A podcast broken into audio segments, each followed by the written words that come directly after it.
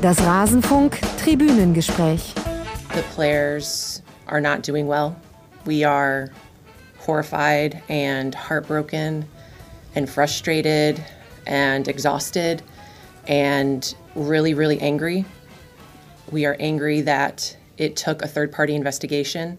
We are angry that it took an article in The Athletic and The Washington Post and numerous others. We're angry that it took over 200 people sharing their trauma to get to this point right now.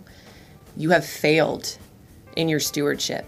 And it's my opinion that every owner and executive and U.S. soccer official who has repeatedly failed the players and failed to protect the players, who have hidden behind legalities and have not participated fully in these investigations, should be gone. Ein Thema und jede Menge Nachspielzeit.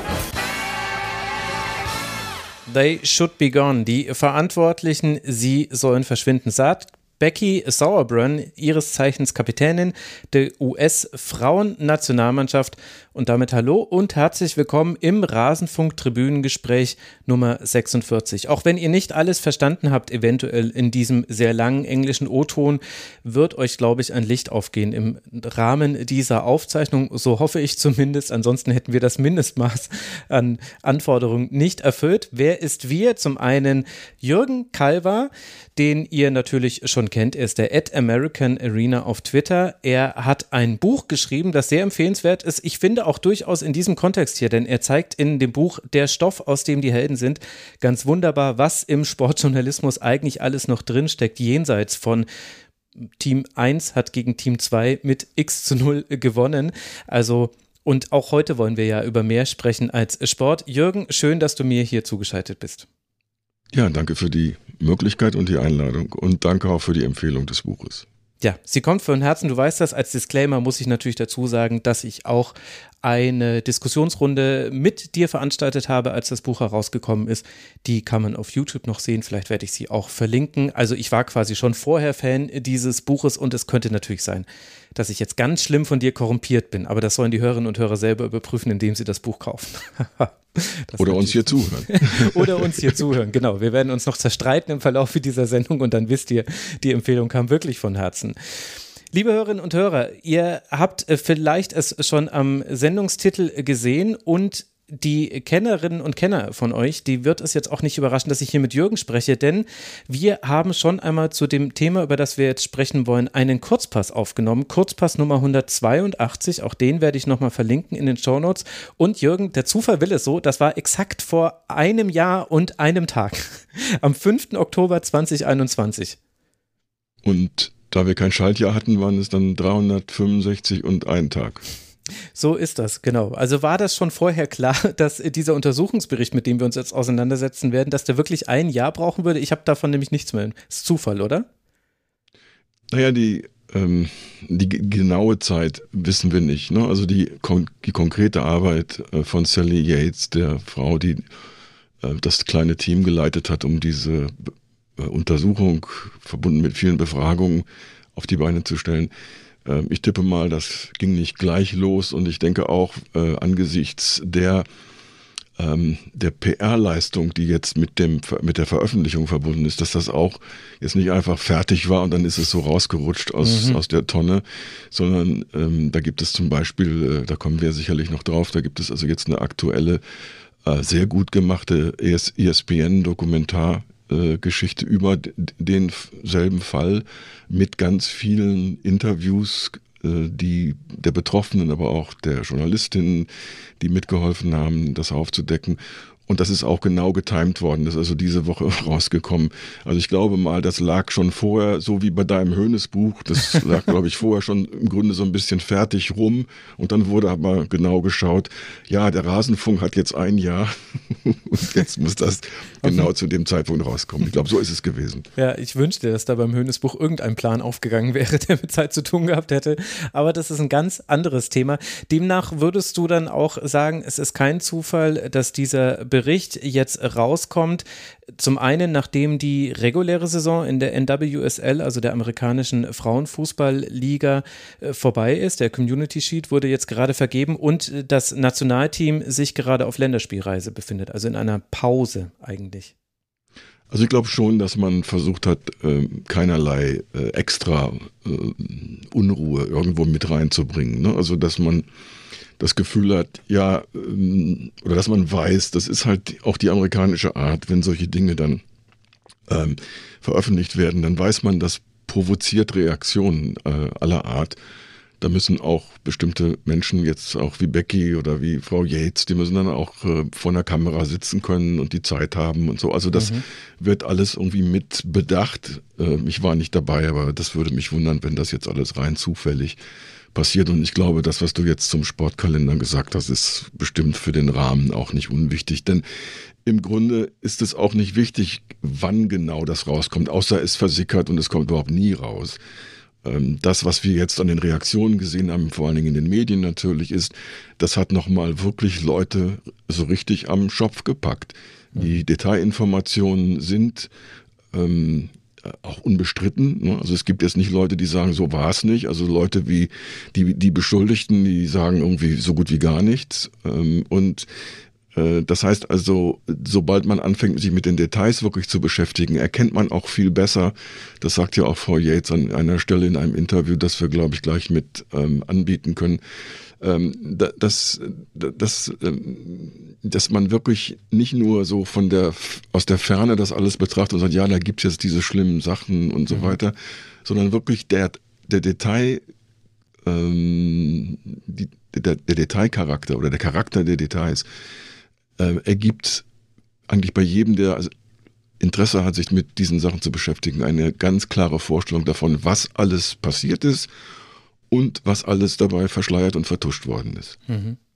Das ist schon das genau richtige Stichwort. Also wir werden hier sprechen über den äh, Report, der erstellt wurde, den Untersuchungsbericht zu den Vorwürfen hinsichtlich äh, sexueller Gewalt äh, gegen Frauen und abu abusive behavior, also Misshandlungen im weiteren Sinne gegen professionelle Fußballspielerinnen in den USA. Und das ist ein Thema, das kann triggern. Das muss ich jetzt nicht den, den damit erfahrenen und davon Betroffenen sagen. Ich möchte euch nur sagen, in welchem Rahmen ich versuche, das hier abzufangen. Also es, ich möchte hiermit eine Triggerwarnung aussprechen. Es wird sicherlich Teile in diesem Tribünengespräch geben, die werden sich auch mit Details und expliziten Details beschäftigen, denn das gehört leider, muss man sagen, zu diesem Bericht mit dazu, um eben dieses Bild zu bekommen und um auch die Gravitas zu verstehen. Also das ist nicht voyeuristische Lust, da äh, Dinge zu zitieren. Ich werde mit Kapitelmarken arbeiten. Also wenn ihr äh, sagt, äh, das könnte mich triggern, aus welchem Grund auch immer, ich möchte mir das nicht anhören, dann schaut euch die Kapitelmarken an. Es wird am Anfang aller Kapitelmarken, ich werde versuchen, das auf einen Teil dieses Tribünengesprächs zu beschränken. Es wird am Anfang immer eine, ein TW oder CN für äh, Triggerwarnung stehen. Dann skippt einfach diese Kapitel. Wir werden versuchen, ansonsten so abstrakt und allgemein über dieses Thema zu sprechen, dass ihr dennoch vielleicht äh, Freude daran habt oder ein Erkenntnisgewinn. Freude ist da, glaube ich, das äh, falsche Wort, äh, diese Sendung zu hören. Das wollte ich unbedingt am Anfang noch sagen. Also mit Kapitelmarken werde ich das äh, kennzeichnen, damit ihr diesen Stellen aus dem Weg gehen könnt, wenn ihr das möchtet. Und dann möchte ich an dieser Stelle eine Sache nämlich auch noch sagen, die ich dann am Schluss auch nochmal wiederholen werde, aber wer weiß, wer dann am Schluss noch mit dabei ist. Wenn ihr betroffen seid von sexuellem Missbrauch in welcher Art auch immer. Es gibt Hilfetelefone, es gibt äh, Hilfenummern, Hilfewebseiten. Da gibt es zum, Be zum Beispiel die 0800 22 555 30. Da könnt ihr kostenfrei und anonym ansprechen. Es gibt äh, auch nochmal etwas Ähnliches für sexuellen Kindesmissbrauch. Das ist die 0800 403 0040. All das wird logischerweise auch nochmal in den Shownotes verlinkt. Ich werde es auch nochmal ganz am Ende der Sendung sagen. Aber ich dachte, jetzt am Anfang wäre es eben auch angebracht, denn es ist ein besonderes Thema, mit dem wir uns hier auseinandersetzen.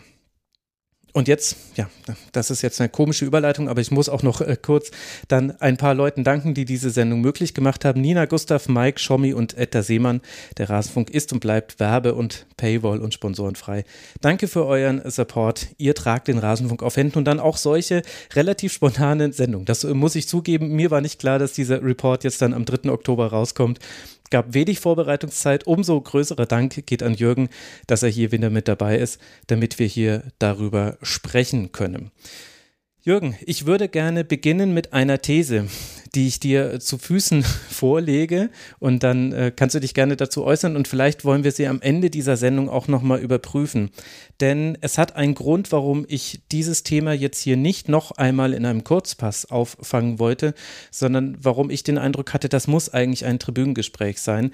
Denn ich glaube, dass nicht nur das Thema an sich, äh, Missbrauch im Profisport, gerade gegenüber Frauen, ein sehr, sehr wichtiges ist, sondern ich glaube auch, auch wenn das eher aus einem, einem, eben einem Glauben kommt, ich erkenne wenige Gründe, warum das nicht auch in Deutschland zum Beispiel ähnliche Fälle geben sollte. Und deshalb glaube ich, lohnt ein so besonders intensiver Untersuchungsbericht, ein sehr detaillierter Untersuchungsbericht mit vielen, vielen Quellen und äh, sonstigen Einschätzungen, die da mit drin sind. Ich glaube, ein Blick darauf ist lohnenswert, um zu überprüfen, welche strukturellen Probleme haben denn das ermöglicht, was da im US-amerikanischen Frauenfußball passiert ist, die vielleicht vergleichbar sind mit Strukturen hier in Deutschland? Welche Möglichkeiten haben vielleicht gefehlt, dagegen vorzugehen für Betroffene, die wir hier vielleicht auch nicht haben? Das ist ein bisschen der Ansatz, unter dem ich auf dieses Thema blicken möchte und weshalb ich auch glaube, es ist größer als nur das, was äh, die USA betrifft, sondern kann, glaube ich, auch wichtig sein für unseren also ich sage jetzt mal unseren deutschen Blick auf den Sport. Kannst du mit dieser Prämisse etwas anfangen? Ja, weil ähm, wir haben zwei äh, grundsätzliche Beobachtungen, die wir anbieten können. Also das, der Themenkomplex selbst ist in den USA schon relativ bald und relativ groß ähm, angepackt worden, also hauptsächlich natürlich von den Medien und ist durch bestimmte äh, Einzelfälle auch sehr konkret äh, präsentiert worden. Mhm. Und da ist, ähm, das muss man einfach so sagen, da sind die Amerikaner eben wirklich oft vier, fünf Jahre anderen Dingen voraus. Das muss man jetzt nicht gar nicht erklären. Das ist eine Auffälligkeit, die wohl bei diesem Komplex auch eine Rolle spielt. Dann haben wir aber, ähm, glaube ich, ich würde das gerne aufteilen in eine Phasenbeobachtung. Also die erste Phase auch für mich als Journalist, der das begleitet und der das dann auch mit aufgreift, das ist so die, ähm, die, der Bereich, wo man sagt, ja, was ist denn hier los? Äh, was, was passiert da eigentlich? Und warum wird das nicht ähm, entsprechend behandelt, also disziplinarisch und so weiter und so weiter? Das heißt, das fängt also an der ganz unteren ähm, Stufe erst an, dass man sagt, äh, hier muss doch was passieren. Und im Laufe der Jahre ist halt in verschiedenen Bereichen, das gilt für die USA mit anderen Mechanismen, aber es gilt eben inzwischen auch für Deutschland, ist einiges passiert. Das heißt, wir haben inzwischen auch in Deutschland äh, mehrere ähm, Kräfte, die helfen, das Thema ähm, ganz weit oben abzuhandeln und nicht nur so Unterkante Oberlippe, nee, Oberkante Unterlippe, so, so halb, so gar nicht. Und das betrifft die Sporthochschule in Köln, die ja nun die, eine der wichtigsten Bildungseinrichtungen für Sport in Deutschland ist. Das betrifft auch den, äh, den Sportausschuss im Bundestag, die sich auch damit beschäftigt haben. Das, das betrifft auch Medien, die sich äh, aufgerappelt haben. Ähm, und ich möchte da besonders auf äh, Andrea Schultke im Deutschlandfunk aufmerksam machen, die das wirklich seit einigen mhm. Jahren mit sehr viel Intensität begleitet und auch immer mit der äh, wichtigen Empathie für ähm, das Problem und für die Betroffenen. Also da gibt es, und das ist nicht die, die einzige Journalistin, das, es gibt da einige, ich habe sie jetzt nur mal äh, rausgegriffen, weil ich mit dem Deutschlandfunk zusammenarbeite und mit einigen Dingen dort auch relativ gut vertraut bin. Äh, was aber dann, wenn ich das jetzt erwähne, ähm, auffällt, ist, es sind hauptsächlich auch wieder Frauen, die sich für dieses Thema dann anfangen zu interessieren. Das ist nicht ungewöhnlich und trotzdem aber besonders schwierig, weil zum Beispiel im Journalismus generell, aber noch viel stärker im Sportjournalismus sind Frauen natürlich extrem unterrepräsentiert und kommen eben oft nur über so ganz bestimmte Spezialthemen ähm, zur Geltung. Und wir sollten natürlich nicht vergessen, es mag zwar sein, dass der größte Teil der Opfer und der potenziellen Opfer weiblich ist, also junge Mädchen oder Frauen, um, ähm, das heißt aber nicht, dass die Männer äh, da irgendwie einfach so durchkommen. Ja? Also die mhm. Männer, die entweder die Täter sind äh, oder die die ähm, Überwachenden sind äh, oder die die Journalisten sind, die natürlich auch in der Mehrheit äh, diese Plätze besetzen, wo man Entscheidungen trifft darüber, welche Themen werden überhaupt gefahren und welche Themen werden wie groß gefahren. Und deshalb ist jetzt noch nicht wirklich alles so richtig gut. Es ist, glaube ich, so, dass man das Gefühl hat, und das kann ich jetzt als Mitarbeiter von deutschen Medien sagen, äh, es gibt keine Vorbehalte gegen diese Themen mehr. Diese Zeit ist vorbei, zum Glück. Und wenn Dinge passieren, die eine große äh, Strahlkraft haben, dann werden sie auch äh, abgehandelt. Und insofern bin ich jetzt auch jemand, der sich damit beschäftigt, weil ich das seit Jahren aus den USA beobachte und eben begleite. Mhm. Ja, es ist interessant, dass du diesen Punkt nochmal aufmachst. Ich habe da heute auch äh, drüber nachgedacht. Also wie gesagt, es war relativ spontan, dass wir das hier zu einem Tribünengespräch erklärt haben und uns überhaupt verabredet haben. Da warst gerade du auch zeitlich sehr flexibel. Herzlichen Dank dafür. Aber da habe ich eben auch nochmal drüber nachgedacht, äh, ob das ein Problem ist, ob ich das problematisieren möchte, dass jetzt dann zwei Männer über dieses äh, Thema sprechen. Und dann hatte ich aber ähnliche Gedanken wie du, dass äh, dass es eben auch ein Problem ist, wenn es in Anführungszeichen Frauenthemen gibt, gerade eben weil sie noch leider unterrepräsentiert sind im Sport. Und gleichzeitig habe ich dabei dann auch einen Gedanken, der noch weitergeht. Also zum einen ist das hier ein Themenbereich, der so eindeutig in die Gesellschaft hineingreift, also wo Sport und Gesellschaft so miteinander verfließen, dass er zum einen will man sich, also da, da kann sich kein Sportjournalist irgendwie vor diesem Thema vorbeiwinden, weil es eben wirklich mal eine größere Bedeutung hat, als, hat als wer ist jetzt Meister geworden. Das muss man so klar sagen. Und zum anderen habe ich eben immer noch diesen ähm, Don't protect your daughters, educate your sons Gedanken so ein bisschen im Hinterkopf, dass ich glaube, ein großes Problem ist eben, dass oft die männliche, dann auch oft Täterperspektive, nicht immer, du hast es schon richtigerweise gesagt, in diesem Fall jetzt aber zum Beispiel ist die Männerperspektive, eine Täterperspektive. Also die Männer, die jetzt hier vorkommen, sind äh, zum überwiegenden Teil Täter. Und äh, was ist die Konsequenz daraus? Ich sehe die Konsequenz daraus eben noch nicht, dass auch in dem Heranziehen, in der Bildung von Männern, von Jungen, von Kindern das schon irgendwie eingeflossen wäre. Und da ist es dann vielleicht auch gerade das Richtige, dass da man auch äh, sich als Mann auch als Berichterstatter nicht rausnimmt. Ich, ich kriege gerade meinen Gedanken ganz, nicht ganz zu Ende. Vielleicht ist er auch noch nicht zu Ende gedacht. Aber das waren so äh, Überlegungen, die ich heute dazu hatte. Und ja, ich, ich würde es gerne noch verstärken, weil äh, die eine Perspektive ist, also das ist passiert und das wird jetzt ähm, ermittelt und es wird dingfest gemacht und es wird auch so dingfest gemacht, dass man sagen kann, so wird es wohl gewesen sein. Es gibt gar keine Zweifel daran, ja. wie das gewesen ist, weil auch diese Fragen tauchen ja oft auf. Also es gibt den, den klassischen Bereich, wenn es um Vergewaltigung äh, im juristischen Bereich geht, ähm, wird oft in Zweifel gezogen, dass die Frau, die ähm, eine Klage vorgebracht hat oder äh, zur Polizei gegangen ist oder äh, auch die Staatsanwaltschaft überzeugen konnte, dass es ein Ermittlungsverfahren geben muss und eventuell auch einen Prozess. Ähm, es gibt irgendwie diesen eingebauten Vorbehalt, naja, vielleicht war das gar nicht so, vielleicht hat die Frau das auch nur erfunden oder ähm, hat irgendeine Notlüge quasi sich ausgedacht, weil sie aus anderen Gründen ähm, jetzt nicht zufrieden war oder so. Also äh, diese, dieser ständige mitkeimende, ähm, dieser Verdacht, ja, dass das eigentlich gar nicht stimmt, dass diese Vorwürfe und diese Anschuldigungen und dass die Erlebnisse dieser Frauen, die sich dann ein, ja, den Mut finden, sich dazu zu äußern, dass die irgendwie auf äh, Fantasieprodukte sein könnten oder so. Dieser, das ist eine Männerperspektive übrigens.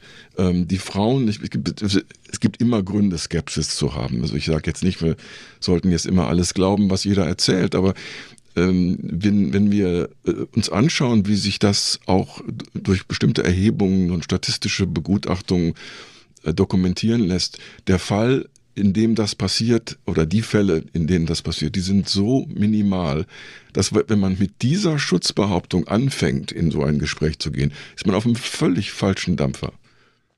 Ja, und das ist eben tatsächlich ein von vor allem, also überwiegend äh, Männern vorgeschobenes Argument, die da, also einfach mal nach dem Stichwort Unschuldsvermutung bei Twitter suchen und mal gucken, wer zu welchen Zeitpunkten dieses Wort verwendet.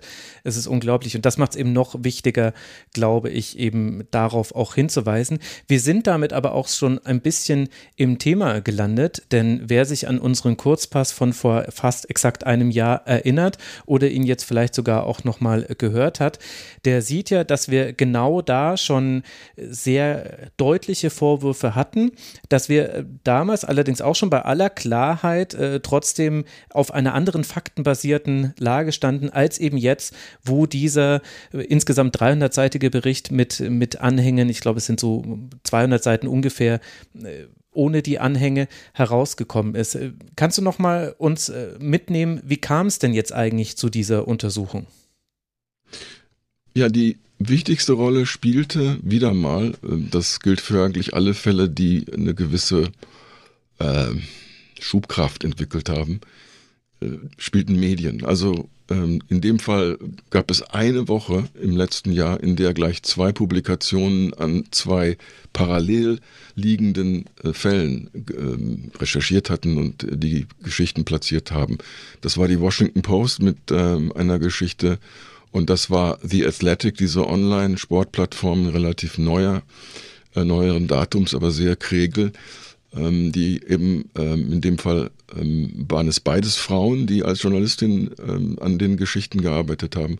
Und das führte, als diese Geschichten dann publiziert wurden, und die werden ja nicht einfach nur so in die Zeitung gestellt, nach dem Motto, wir müssen hier mal eine Sensation oder sowas abliefern. Das ist ja alles sehr gut schon durchrecherchiert und abgesichert äh, an Informationen. Und trotzdem enthalten diese Geschichten natürlich sehr vorsichtige Formulierungen, weil äh, alles kann justiziabel sein, was man sagt. Und wenn man dann Dinge behauptet, die dann am Ende nicht stimmen, da muss man halt genau auch ähm, ja, trainiert sein da drin. Wie dem auch sei, das führte zu einer unglaublichen Druckwelle ähm, die also die ganze Liga plötzlich mitgezogen hat. Ich bin sicher, weil in dem ESPN-Dokumentarfilm, den ich schon erwähnt habe, ähm, Truth to be Told, äh, ist Alex Morgan äh, sehr, sehr prominent, die äh, Stürmerin der amerikanischen Nationalmannschaft, äh, die eine, ja, neben Megan Rapino sicherlich die äh, Frau mit der größten Strahlkraft im amerikanischen Frauenfußball. Mhm.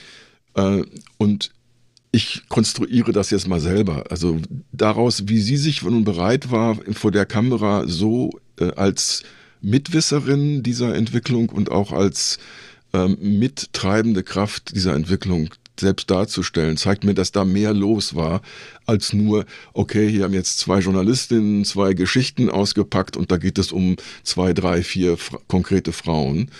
Ähm, da, da war ganz viel los, da hat ganz viel geblubbert und das haben natürlich auch die Leute mitge begriffen, die in solchen Situationen aufgerufen werden, Konsequenzen zu ziehen oder Verantwortung zu übernehmen. Und das führte halt innerhalb kürzester Zeit zu einer ziemlichen, wie ich gerade schon sagte, Druckwelle. Also auch zum Beispiel, dass also ein ganzer Spieltag abgesagt wurde, ähm, nicht boykottiert, sondern es wurde von der Liga dann äh, aus naheliegenden Gründen einfach verschoben. Ähm, bestimmte personelle Konsequenzen wurden ganz schnell gezogen. Das heißt also, wir haben in dem Moment und ich meine das mehr mit Anführungszeichen, wir haben mehr das Theater, das Medientheater im Umgang mit solchen Stoffen. Wir haben wen, also das Spektakel, das Spektakuläre, das ist nicht notwendigerweise die Substanz, obwohl die Substanz des Themas das natürlich trägt.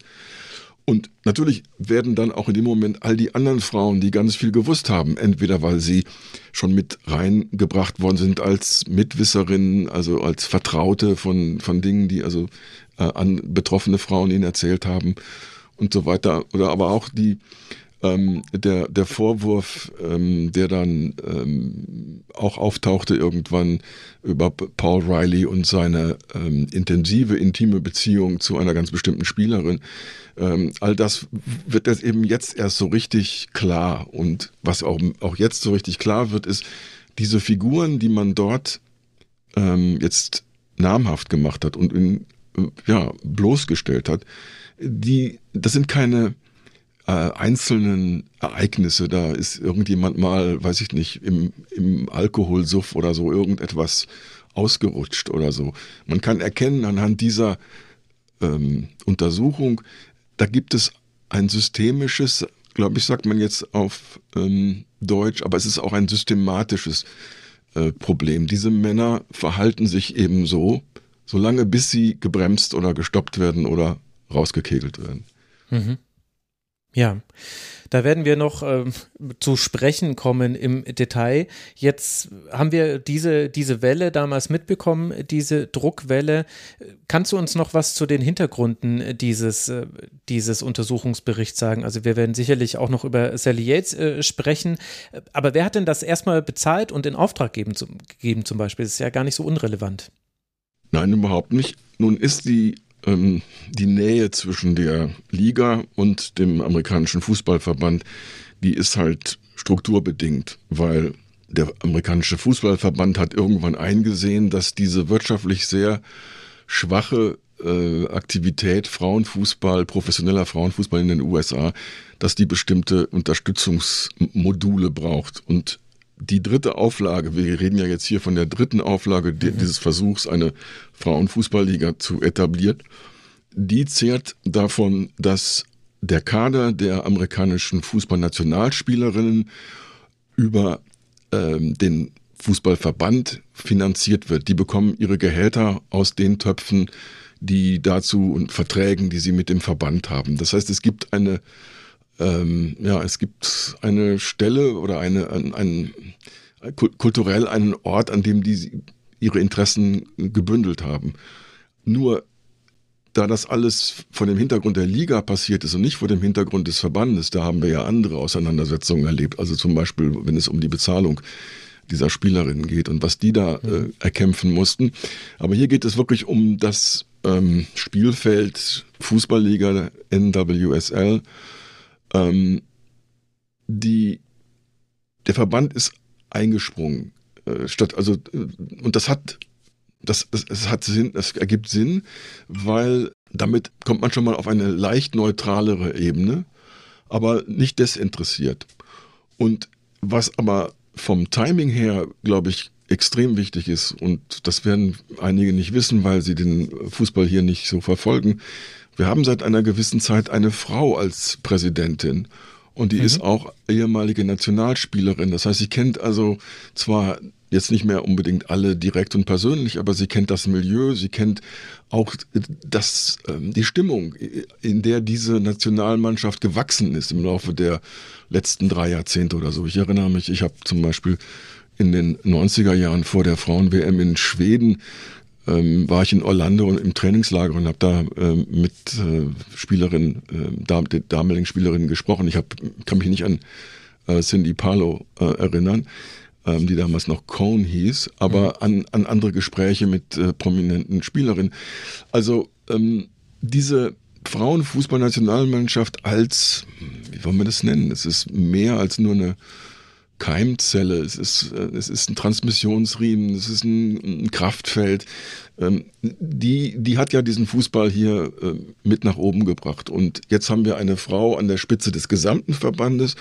Und die Frau, das zeigt sich eben bei vielen Fragen, entwickelt eine ganz andere Bereitschaft, sich mit kritischen Sachen auch auseinanderzusetzen, auch ihre Verantwortung zu akzeptieren und nicht nur einfach ähm, Dinge runterzuspielen oder zu vertagen oder irgendwie den Geräuschpegel runter zu dimmen, äh, weil man möchte ja möglichst nicht dauernd daran erinnert werden, dass irgendwas nicht, äh, nicht richtig läuft. Also der Fußballverband US Soccer wird zum Transmissionsriemen und gibt diese Untersuchung in Auftrag.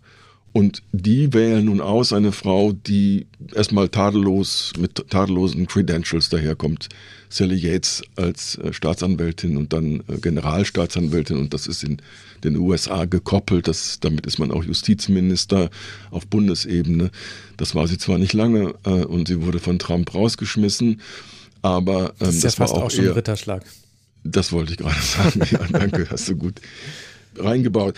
Ähm, und ja, dann wissen wir nur, ja, die kriegt jetzt den Auftrag, die soll das machen. Die ist inzwischen halt als äh, Anwältin in einer Privatkanzlei äh, engagiert und natürlich braucht die auch ein bisschen Hilfe. Ähm, aber der Verband stellt das Geld bereit, weil das ist ja nicht jetzt eine ehrenamtliche äh, Leistung dieser ähm, Fachfrauen, die sich dann da als Anwältin und als ähm, Ermittlerin profilieren. Mhm.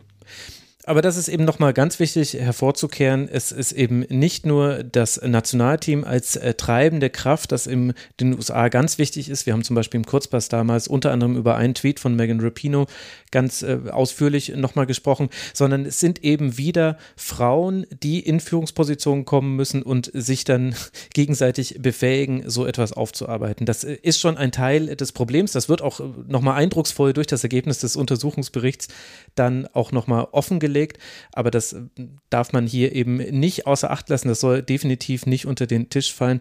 Äh, Cindy Parlow und eben äh, Sally Yates, so ist es korrekt, die sind eben dann die entscheidenden, äh, entscheidenden Figuren, zusammen eben mit äh, denjenigen, die im ersten Schritt, nachdem sie intern nicht gehört wurden, den Schritt an die Öffentlichkeit gewagt haben und das Ganze eben mit der besagten Druckwelle ins Rollen gebracht haben. Also das war die Funktionslogik oder die Logik dahinter, wie es jetzt zu diesem Untersuchungsbericht gekommen ist.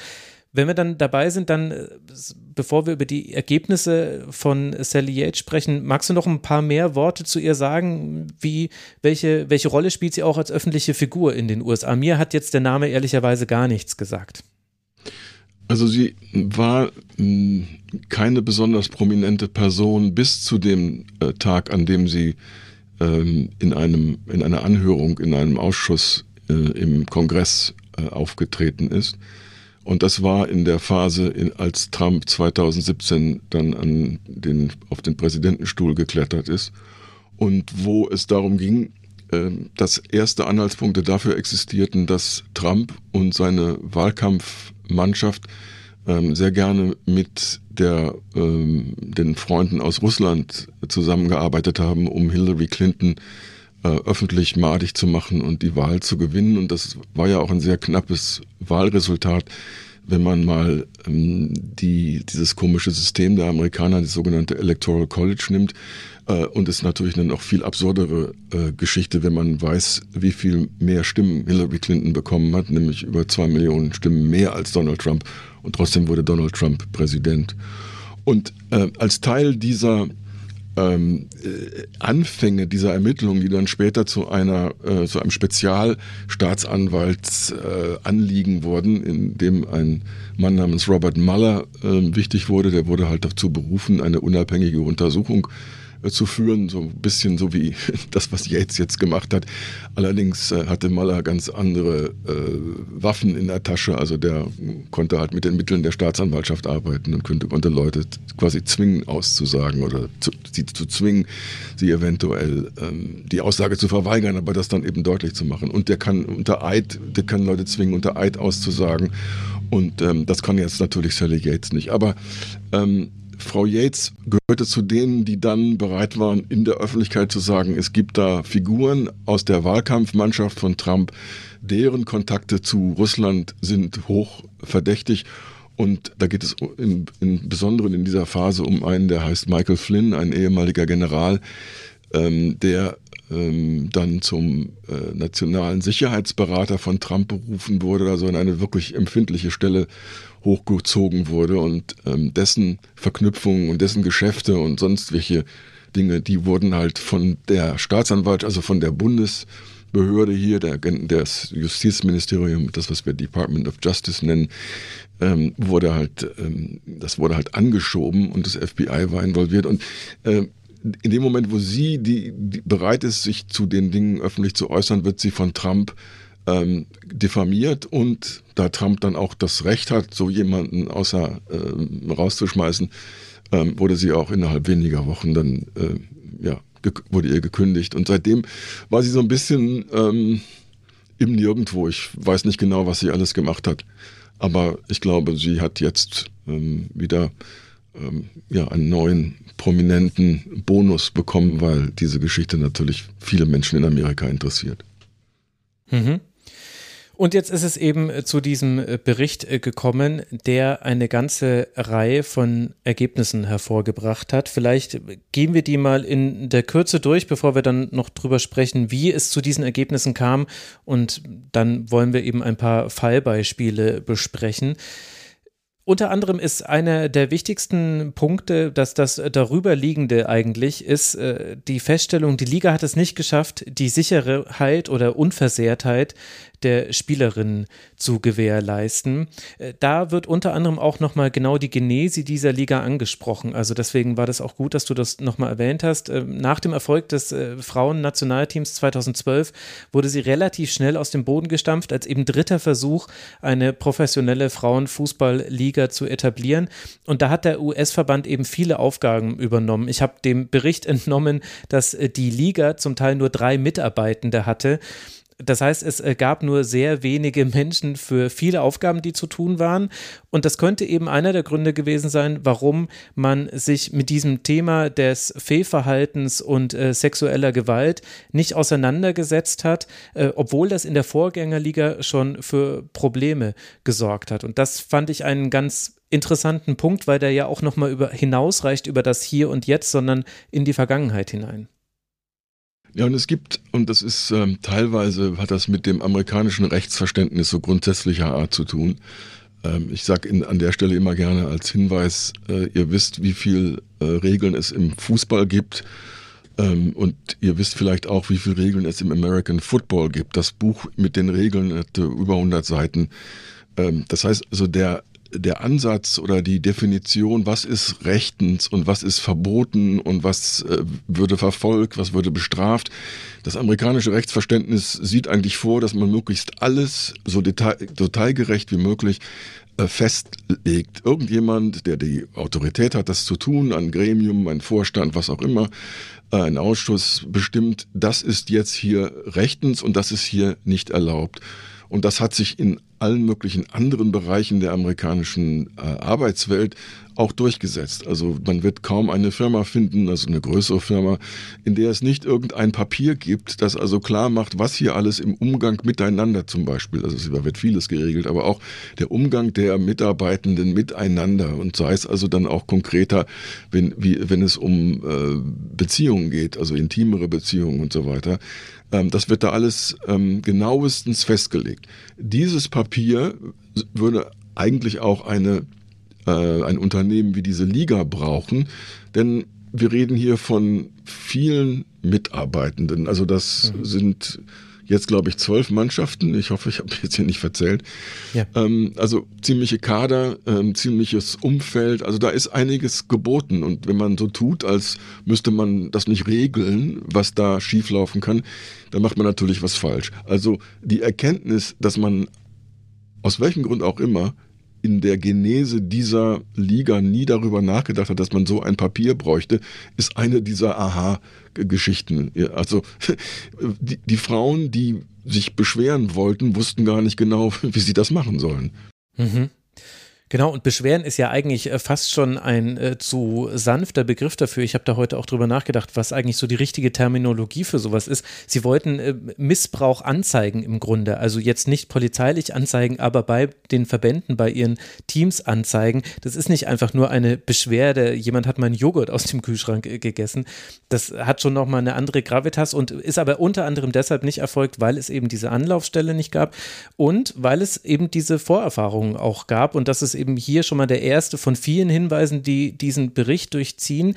In der Vergangenheit gab es immer wieder Fälle, die intern zur Anzeige gebracht wurden und es ist nichts passiert aus den unterschiedlichsten Gründen, aber das darüber steht ein systemisches Versagen. Und das ist quasi die, die verrottete Wurzel, die schon in der Gründung dieses Verbandes oder in dieser Neugründung der Liga 2013 mit übernommen wurde, ist zumindest mein Eindruck. Ja, und es ist verschränkt mit einer Kultur, die bei den ähm, Jugendfußballerinnen äh, hauptsächlich mhm. festzustellen ist. Ähm, ich glaube, dass junge Männer es eher gewohnt sind, ähm, hart angepackt zu werden und teilweise auch übergriffig angepackt zu werden. Ähm, dass aber äh, unser Lernprozess für uns alle bedeutet, das ist auch nicht okay. Es ist nur, es wird nur eher akzeptiert.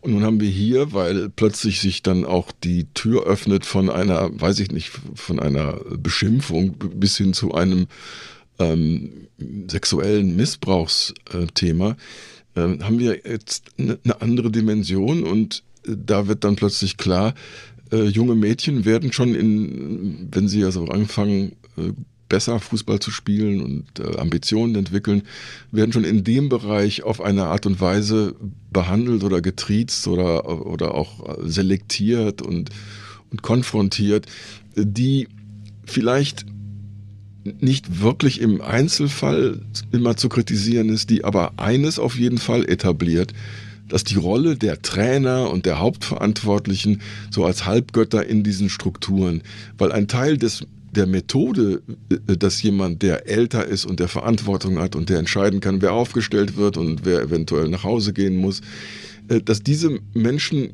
arbeiten ja mit bestimmten Techniken, um ihre Machtposition auch äh, zu erhärten. Und wenn eben sich herausstellt, das ist ja dieser, auch ein Teil dieses, dieses Untersuchungsberichts, dass auf dieser Ebene schon konditioniert wird, oder der neue Ausdruck ist, glaube ich, Grooming, ähm, dann äh, sollte man sich nicht wundern, dass sich zumindest Männer so fühlen, als könnten sie sich rausnehmen, was sie möchten. Und selbst wenn sie vielleicht mal irgendwann ähm, dafür attackiert würden oder kritisiert würden, würden sie immer noch einen Weg finden, sich da irgendwie rauszustehlen aus der Verantwortung. Und das ist das Gute an diesem Papier, dass man jetzt sagen kann, Leute, wir müssen schon früher anfangen, im Umgang mit jungen Spielern, Spielerinnen ähm, anders zu denken. Und wir müssen eine andere Form von Autorität entwickeln als Trainer. Und ähm, weiß nicht, wie schnell das jetzt in so einem Verband und in so einer Liga sich abspielen kann, aber möglicherweise gibt es schon bald so Gespräche darüber, wie können wir Leute rausfiltern, die diesen, die diese Qualität nicht haben, die, die nicht wirklich auf Augenhöhe mit anderen Menschen arbeiten können. Mhm. Apropos herausfiltern, das, was ihr da im Hintergrund hört bei Jürgen, ist ein Rasenmäher. Wir dachten, das würde sehr gut zum Rasenfunk passen. Ich bin mir aber ziemlich sicher, dass er nicht die ganze Folge über hinter dir mähen wird. Ich würde gerne einen O-Ton dazu von Sally Yates ein, äh, einspielen. Zunächst auf Englisch. Ich werde dann danach die deutsche Übersetzung mitliefern. Äh, sie hat äh, PBS News Hour, einer öffentlich-rechtlichen Nachrichtensendung, ein Interview gegeben und du warst so nett, mir nicht nur den O-Ton, sondern sogar auch die Übersetzung mitzuliefern. Wir hören mal kurz, wie sie das das formuliert hat, was wir hier angerissen haben. Yeah, we our investigation was of the NWSL of women's professional soccer, but player after player told us about their experiences in youth soccer. And again, you know, there's there's a range of conduct here in in the abuse, but one of the really common threads we heard was that these young players um, got used to being verbally abused by their coaches. And frankly, some of the parents, I think, got used to that as well. And there were also very gray lines in the relationships between players and coaches. You know, I think that we all need to wake up and step up and look at what is going on in our youth leagues and, and take control of Genau, ich übersetze es nochmal kurz. Sie hat gesagt, unsere Untersuchung bezog sich zwar nur die, auf die NWSL, also die Frauenliga, auf den professionellen Frauenfußball, aber eine Spielerin nach der anderen erzählte uns von ihren Erfahrungen. Und da gibt es eine Reihe von Verhaltensweisen und Formen von Missbrauch, bei denen einer der gemeinsamen Fäden ist, dass sich bereits junge Spielerinnen daran gewöhnt haben, von ihren Trainern verbal beschimpft zu werden. Und Eltern haben sich wohl auch daran gewöhnt. Aber was die unmittelbaren Beziehungen zwischen Spielern und Trainern angeht, müssen wir alle aufwachen und uns ansehen, was im Jugendbereich vor sich geht und das in den Griff bekommen. Und das scheint mir, Jürgen, eine der zentralen Erkenntnisse zu sein, die sich bestimmt auf jedes Land dieser Welt übertragen lassen. Man darf Fehlverhalten oder Fehlverhalten ist mir fast ein zu kleines Wort, aber äh, Missbrauch von Machtpositionen, wir dürfen das nicht normalisieren und das fängt schon im Jugend- und Kinderbereich an. Ja, und ich denke mal, dass die amerikanische Dimension da sogar ein bisschen ähm, herber ist. Ähm, es ist nur eine Spekulation meinerseits. Nun bin ich nicht wirklich vertraut mit dem, was in Deutschland alles so im, auf der Basis, an der Basis passiert, aber ähm, hier in den USA ist Fußball, und das gilt äh, auch für die Frauen, ist eine sehr kommerzialisierte Geschichte. Das heißt, es gibt zwar ein, ein Basisprogramm, das ist verankert an den Schulen, an den Highschools hauptsächlich, wo junge Spielerinnen und Spieler ähm, rekrutiert werden und äh, viele von denen haben dann den Plan, mit ihrer, äh, mit diesem Können sich eine ein Stipendium an, an einer Universität zu verdienen, wo auch Fußball verankert ist. Ähm, aber um richtig gut zu werden, reicht es nicht einfach da mitzumachen. Also gibt es eine richtig institutionalisierte Dimension von sogenannten Camps, also von äh, Trainingslagern, die von privat organisierten ähm, Firmen äh, geleitet werden, wo mhm. Trainer an, an jede Menge Geld abgreifen und die sind dann halt, je nachdem, wie die Spielerinnen sich dann entwickeln, ähm, haben die einen großen Leumund, Leumund und ähm, können also ordentlich Geld verdienen. Das heißt, wir haben äh, von Anfang an eine kommerzielle Geschichte und auch eine sehr erfolgsdefinierte Geschichte. Natürlich möchte auch in Deutschland ein Trainer, der jetzt meinetwegen in einer Jugendabteilung in einem Verein arbeitet, dass seine äh, Spielerinnen und Spieler, dass sie auch Erfolg haben. Aber meine Güte, wir haben auch eine Struktur. Wir haben die Kreisligen, wir haben die Bezirksligen, wir haben die Verbandsligen, wir haben die Dörfer, wir haben die Großstädte, wir haben also Unterschied, ein ganz unterschiedliches Panorama von Möglichkeiten. Und niemand ist so verstiegen zu glauben, dass er nun den nächsten Michael Ballack oder so schon mit zehn Jahren äh, da hat und dass er den jetzt unbedingt äh, mit allen Mitteln, mit quasi militärischen äh, Mitteln ähm, nach oben bringen muss oder so. Das ist so im, nach meiner Einschätzung im im, deutschen Sport und im deutschen Fußball nicht, nicht gegeben. Das heißt, einerseits ist zwar der amerikanische Fußball, zumindest wenn es um die Männer geht, eher stiefkindmäßig. Das Niveau ist gar nicht so groß. Andererseits gibt es aber diese ähm, dieses System der Förderung und diese Förderung wird auf Leistung, auf Ertrag und auf Kommerz und auf Geld abgestellt. Deshalb haben wir auch sehr viel weniger schwarze Spieler, äh, als wir vielleicht äh, haben könnten. Und wir haben vor allen Dingen sehr viel weniger Lat lateinamerikanische ähm, Spieler, als wir haben könnten, weil die bringen ja schon familiär und kulturell eigentlich ihr Interesse an Fußball mit. Warum ist das so? Weil man richtig Geld braucht. Man braucht also mindestens das Mittelschichtseinkommen eines einer amerikanischen Familie, um solche Förderungsmechanismen äh, mit zu unterstützen. Äh, ich hoffe, man versteht das. Also ich glaube, dass es eine, eine Triebkraft gibt in diesem existierenden System, die da, die da die Leute verführt, die da die Verantwortung haben, ähm, auf äh, ja, grenzwertig zu sich zu verhalten und nicht irgendwie sich ähm, gönnerhaft und, und liberal verhalten zu können. Die müssen irgendwie quetschen, sie müssen drücken, sie müssen was erreichen. Und wenn wir dann rüberspringen zu diesem einen Trainer Paul Riley. Ja, was war seine größte ähm, Visitenkarte oder was war seine Visitenkarte?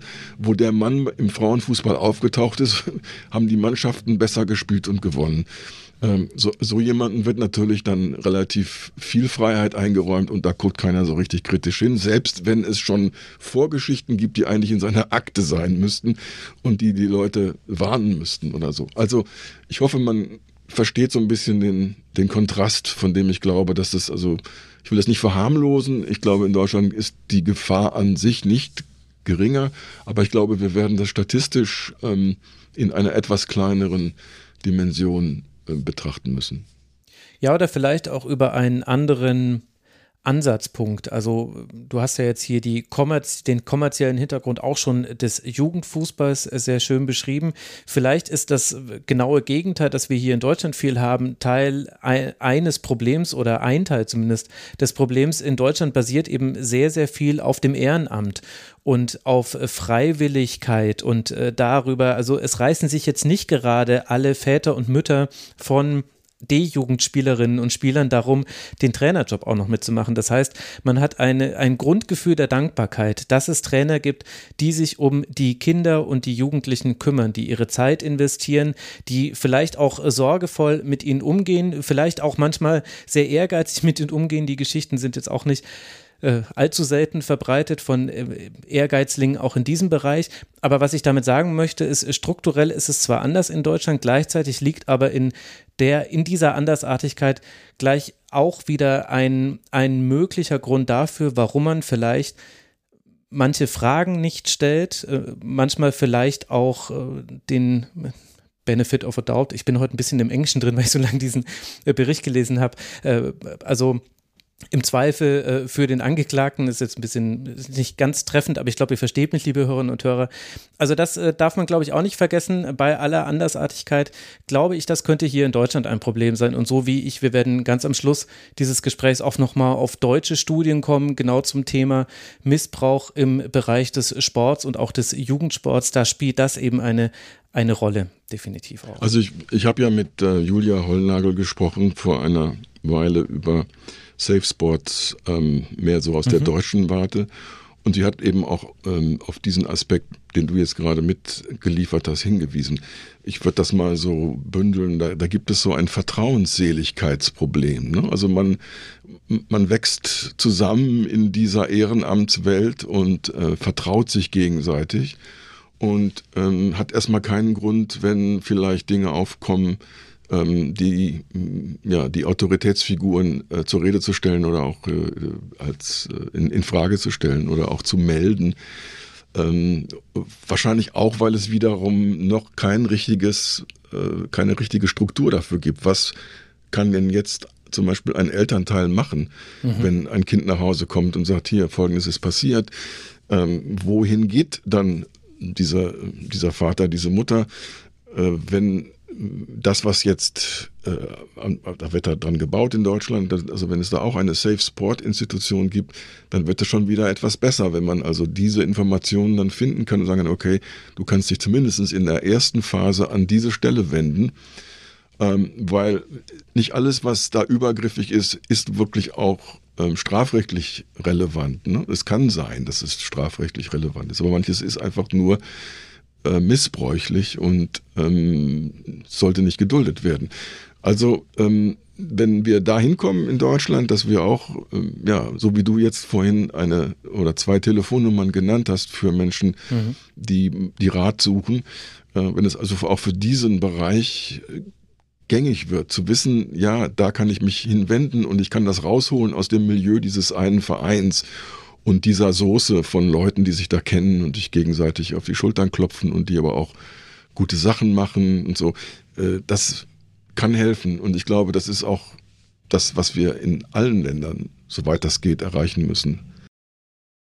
Ja, und ich glaube, das ist dann ein erster Schritt. Ich glaube, es dürfte dann äh, gerne noch weitergehen. Also warum zum Beispiel nicht von, von Jugendsportvereinen oder von Sportvereinen fordern, dass sie aktiv sagen, was tun wir denn, um Missbrauch zu verhindern, welche Sicherheitsmaßnahmen haben wir. Da gibt es ja auch ganz praxisnahe Formen, mit denen man eben gewisse Situationen auch zum Beispiel verhindern kann, in denen so etwas geschieht da gibt es sicher, sicherlich noch ganz viele Ansatzpunkte. Man redet eben nur einfach nicht so viel drüber. Und deshalb, das ist jetzt nochmal, jetzt kommen wir zurück zu dem Anfangsplädoyer von mir. Deshalb ist eben mir dieses Thema auch so am Herzen, weil ich das Gefühl habe, das ist eine Debatte, weil sie so unangenehm ist. Man redet nicht gerne über dieses Thema, weil es geht um das Schutzbedürftigste, nämlich um Kinder und um das gleichsam grauenhafteste, was ihnen passieren kann, nämlich Missbrauch in jeglicher Form. Deswegen glaube ich, beschäftigt man sich nicht so gerne damit. Und das macht aber die Situation leider nur für die Täter besser und nicht für die Opfer. Eine Sache, die man an der Stelle vielleicht einfach nur reinwerfen kann, ist, also ich glaube, wir können alle relativ gut schon nachvollziehen, was passiert ist, um nachzuweisen, was innerhalb der katholischen Kirche mhm. äh, als Missbrauchskultur äh, ähm, ja, Platz gegriffen hat über, über Jahrzehnte oder vielleicht sogar Jahrhunderte. Ähm, und es hat ewig gebraucht, um das ähm, anzupacken, unter anderem, weil die Verantwortlichen in der katholischen Kirche nicht bereit waren, ähm, sich darum zu kümmern äh, und im, ja, im Regelfall einfach nur den den Täter irgendwie versetzt haben in, ein, in eine andere, in ein, anderes, äh, in eine andere Position oder in eine andere Kirchengemeinde. Und auch da hatten wir ja, ich glaube, die amerikanische Initiative, äh, die ja dazu geführt hat, diese Institutionen wie also äh, Erzbistümer zu verklagen äh, auf enorme Summen Schadenersatz, hat, glaube ich, da zu einem ja, langsamen Prozess geführt. Und ich glaube, wir können daraus eine Menge lernen. Und da wird ja immer noch abgearbeitet. Also ich bin jetzt nicht so ganz vertraut mit dem, was die katholische Kirche, ich glaube, nur in Bayern im Moment ähm, versucht hat. Also der Name Ratzinger ist da ja aufgetaucht.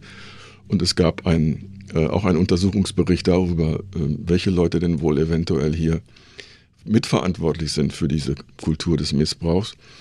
Ähm, aber ich glaube, man kann sich daran auch ein bisschen orientieren, deshalb habe ich das erwähnt. Also es gibt schon mal eine Art Vorbild für das, was angepackt werden muss. Mhm. Und gleichzeitig ist dieser Vergleich mit den Missbrauchsfällen in der katholischen und auch der evangelischen Kirche genau der richtige, um die Dimensionen des äh, Problems klar zu machen. Es gibt ja bereits eine Studie aus dem Jahr 2019, die haben wir auch damals im Kurzpass erwähnt und auch verlinkt. Ich werde sie auch hier nochmal verlinken, die eben äh, herausgefunden hat, dass im Sport doppelt so viele Fälle wie in der katholischen Kirche an Missbrauch vorgekommen sind. Also wenn wir alle es schlimm finden, wie die katholische oder auch die evangelische Kirche sich dahingehend verhalten, dann müssten wir im Sport eigentlich doppelt alarmiert sein und doppelt mehr tun. Und genau das Gegenteil ist zumindest meiner persönlichen Wahrnehmung nach der Fall. Ich werde das auch nochmal verlinken und das bestätigt etwas, was eben auch eines der Ergebnisse dieses äh, Yates-Berichts eben war. Im Grunde steht einer der ganz zentralen Sätze schon sehr früh in diesem äh, Dokument. Dort äh, steht nämlich, uh, The roots of abuse in women's soccer run deep and will not be eliminated through reform in the NWSL alone. Also die Wurzeln von äh, Fehlverhalten und äh, Missbrauch im äh, Frauenfußball, die gehen sehr tief und werden nicht allein dadurch herausgerissen, dass man jetzt nur die Liga reformieren würde. Und ich glaube, das ist genau das, was wir hier gerade jetzt dann am deutschen Beispiel besprochen haben, was wir auch in diesem Bericht sehen und wo wir dann auch eben weiter gucken können, was waren denn äh, Probleme, äh, die dazu geführt haben, dass das äh, in diesem Ausmaß so lange eben vollzogen werden konnte. Und da ist eben eine der ganz wesentlichen weiteren Erkenntnisse dieses Berichts, dass eben die Vorfälle von Missbrauch von Teams, Liga und Verband nicht adäquat adressiert wurden und letztlich Täter von Team zu Team und sogar zum Verband wechseln konnten, obwohl es immer einzelne Beteiligte gab, die wussten, dass sie sich äh, fehlverhalten hatten, dass sie ihre Machtposition missbraucht hatten. Ja, und da ist auch der Verband nicht äh, freizusprechen. Also sicherlich erstmal äh, Cindy Parlow, weil sie war nicht äh, die Verantwortliche. Sie war auch im mhm. Vorstand schon vor, vor der äh, Präsidentschaft, aber das heißt ja nicht, dass man da alles ähm, mitbekommt. Das ist ja wirklich ein Ehrenamt, eigentlich die, die Vizepräsidentschaft. Ähm, aber, und der taucht auch in, in der Doku auf vom ESPN, der, ähm, ähm, der ist nicht der Vorgänger von, von Cindy, aber es ist der, der, davor war, Sunil Gulati, ähm, einer der immer wieder auch in verschiedenen anderen Bereichen ganz merkwürdigen ähm, Ausstrahlung äh, entfaltet. Also äh, der wirkt immer, der kommt immer so rüber, als hätte er Prinzipien oder so, aber wahrscheinlich nur bis zu dem Moment, wo die gebraucht werden. Wenn sie dann gebraucht werden, dann sind sie nicht so wichtig. Also über Sunil Gulati sollte man wissen, dass die WM, auf die wir jetzt zusteuern in Katar, findet ja nur deshalb in Katar statt, weil man die USA, die ebenfalls Bewerber waren und sicherlich die bessere Bewerbung hatten, weil man die nicht ausgewählt hat von, von dem damaligen äh, Gremium, das diese Entscheidung getroffen hat in der FIFA. Und Herr Gulati hat einfach äh, gar nicht erst versucht, ähm, dagegen vorzugehen, ja, obwohl er, er war nicht Mitglied aber äh, dieses, dieses Gremiums, aber ähm, er hätte ja auch sagen können, Leute, also so geht das nicht. Ne? Also, was ist hier los? Ähm, er hat das dann abgebügelt, so nach dem Motto, naja, also da können wir jetzt quasi nichts machen. Und was ist dann das Resultat ähm, für Stillhalten, Füße stillhalten? Ähm, ja, man bekommt auch dann die WM halt mit Verspätung. Ähm, und insofern, äh, ja, sind alle, sind alle irgendwie geschmiert und zufrieden. Und ähm, das ist so ähm, ja mein Blick auf diesen Herrn. Der ist zum Glück jetzt nicht mehr dabei. Und ähm, ich glaube, der würde auch diese amerikanische Fußballentwicklung aufhalten. Also der hat zwar Meriten in der Phase, als das alles so richtig anfing, vor 30 Jahren oder so, da war der auch noch hauptsächlich Ballträger oder ähm, Platzwart oder sowas und hat sich dann hochgearbeitet der ist tatsächlich Professor, also der ist nicht jetzt einfach nur ein, ähm, ein Mensch aus der, der ist Wirtschaftswissenschaftler. Ähm, der kommt nicht nur also aus dem äh, untersten äh, Milieu, aber ähm, der, der war der falsche für, oder der wäre der falsche für die jetzige Phase. Und ähm, also das muss man halt erkennen. Also da gibt's verschiedene Schraub. Ähm, Stellen, ähm, die, ähm, ja, die, die nicht funktioniert haben. Und ich glaube, die, die Liga selber ist die, die am ehesten bereit sein wird, sich zu reformieren und das anzupacken, weil das ist ja der Hauptschauplatz und da sind auch diese Spielerinnen hochsensibilisiert now, äh, now äh, mhm. äh, jetzt äh, mhm. sensibilisiert. Also die äh, haben auch herausgefunden, dass sie in den Medien Fürsprecher finden können und äh, äh, da, glaube ich, passiert es am meisten. Da werden jetzt Leute aus den Clubführungsetagen äh, rausgeschraubt. Ähm, wir hatten ja auch den Fall ähm, der Frau, die als Commissioner im Amt war vor einem Jahr und dann, mhm. äh, also eigentlich offiziell hat sie gekündigt, aber ähm, man kann eigentlich nur sagen, das muss jemand ihr nahegelegt haben, dass sie geht.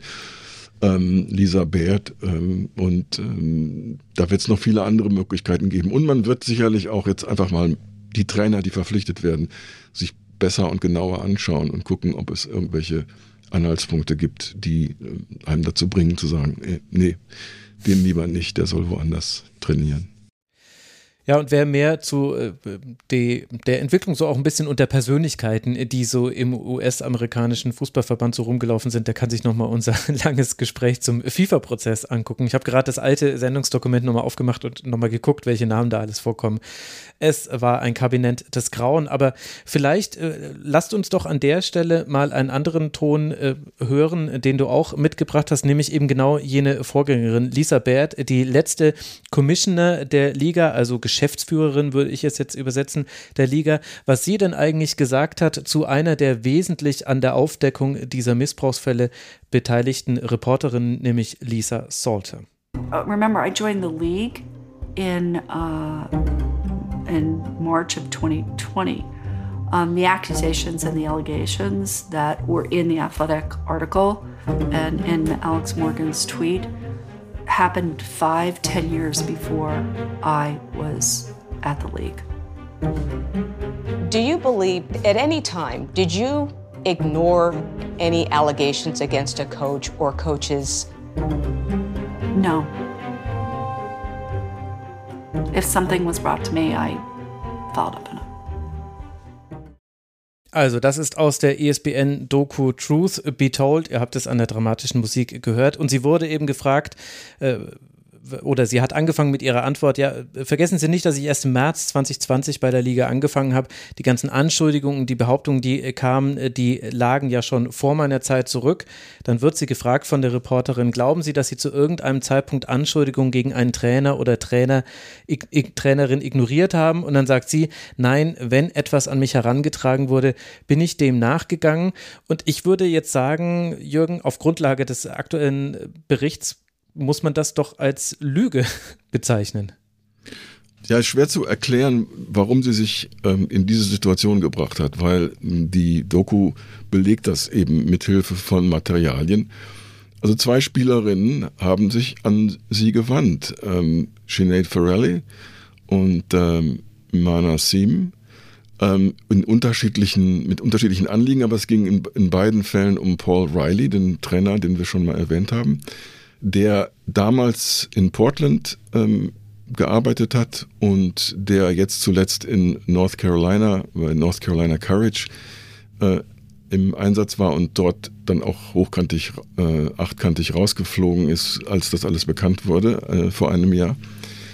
Ähm, die, die Frauen haben zumindest ein paar Dinge sehr geschickt und klug gemacht. Also zum Beispiel sich mit e- E-Mails an äh, Stellen gewandt, wie zum Beispiel dem Verband mhm. oder wie dieser äh, Commissioner-Person Lisa Baird. Und dann gibt es Antworten, die kommen dann zwar nicht gleich, also postwendend, aber nach ein paar Tagen oder ein paar Wochen. Und diese Antworten liegen schriftlich vor und die lassen sich auch vor eine, eine Kamera, vor eine Kamera legen und einscannen. Mhm.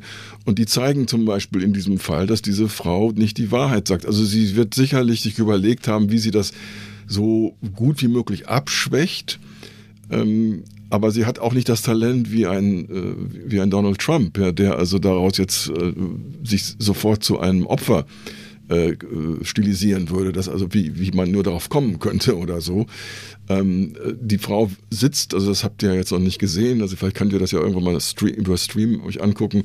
Die sitzt da jetzt auf der Couch in, der, in diesem Kamera, in dieser Aufnahmesituation und wirkt aber so, als hätte man sie so ein bisschen dahin getragen.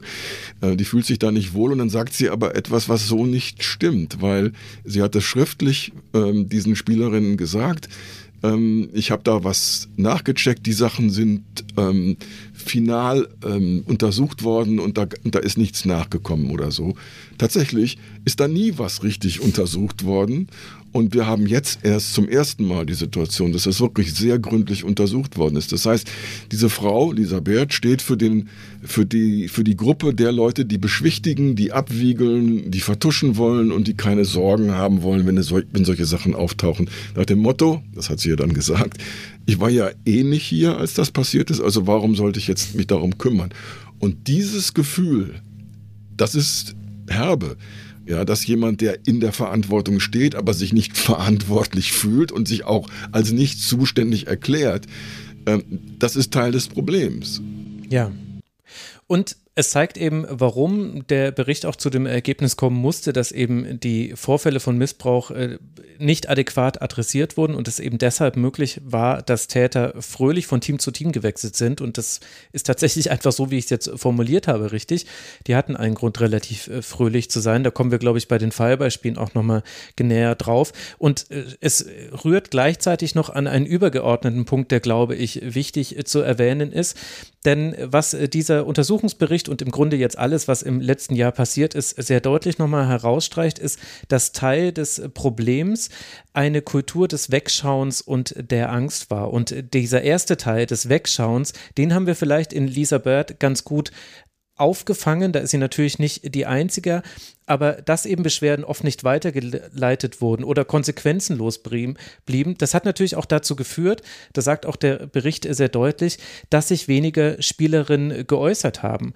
Und im Fall der NWSL hat es noch die eine zusätzliche wollte, dass die wirtschaftlich nicht rosige Lage der Liga sogar noch ausgenutzt wurde, um Spielerinnen ruhig zu stellen. Du willst doch nicht dieser Liga, in der sowieso viele Teams Probleme damit haben, sich zu finanzieren, die eben nicht auf wirtschaftlich gesunden Beinen steht und die eben schon der dritte Versuch ist, den Frauenfußball als Liga zu etablieren in den USA. Du willst doch nicht dieser Liga schaden, indem du jetzt mit deinen Vorwürfen an die Öffentlichkeit trittst. Und das ist natürlich ein ganz perfides Spiel und gleichzeitig etwas, gegenüber dem man sich ja schon, wenn man sich das einfach nur imaginiert, machtlos vorkommt. Und dann will ich mir gar nicht vorstellen, wie das eben aus Sicht von Spielerinnen, die Betroffene waren oder sind, sich angefühlt haben muss.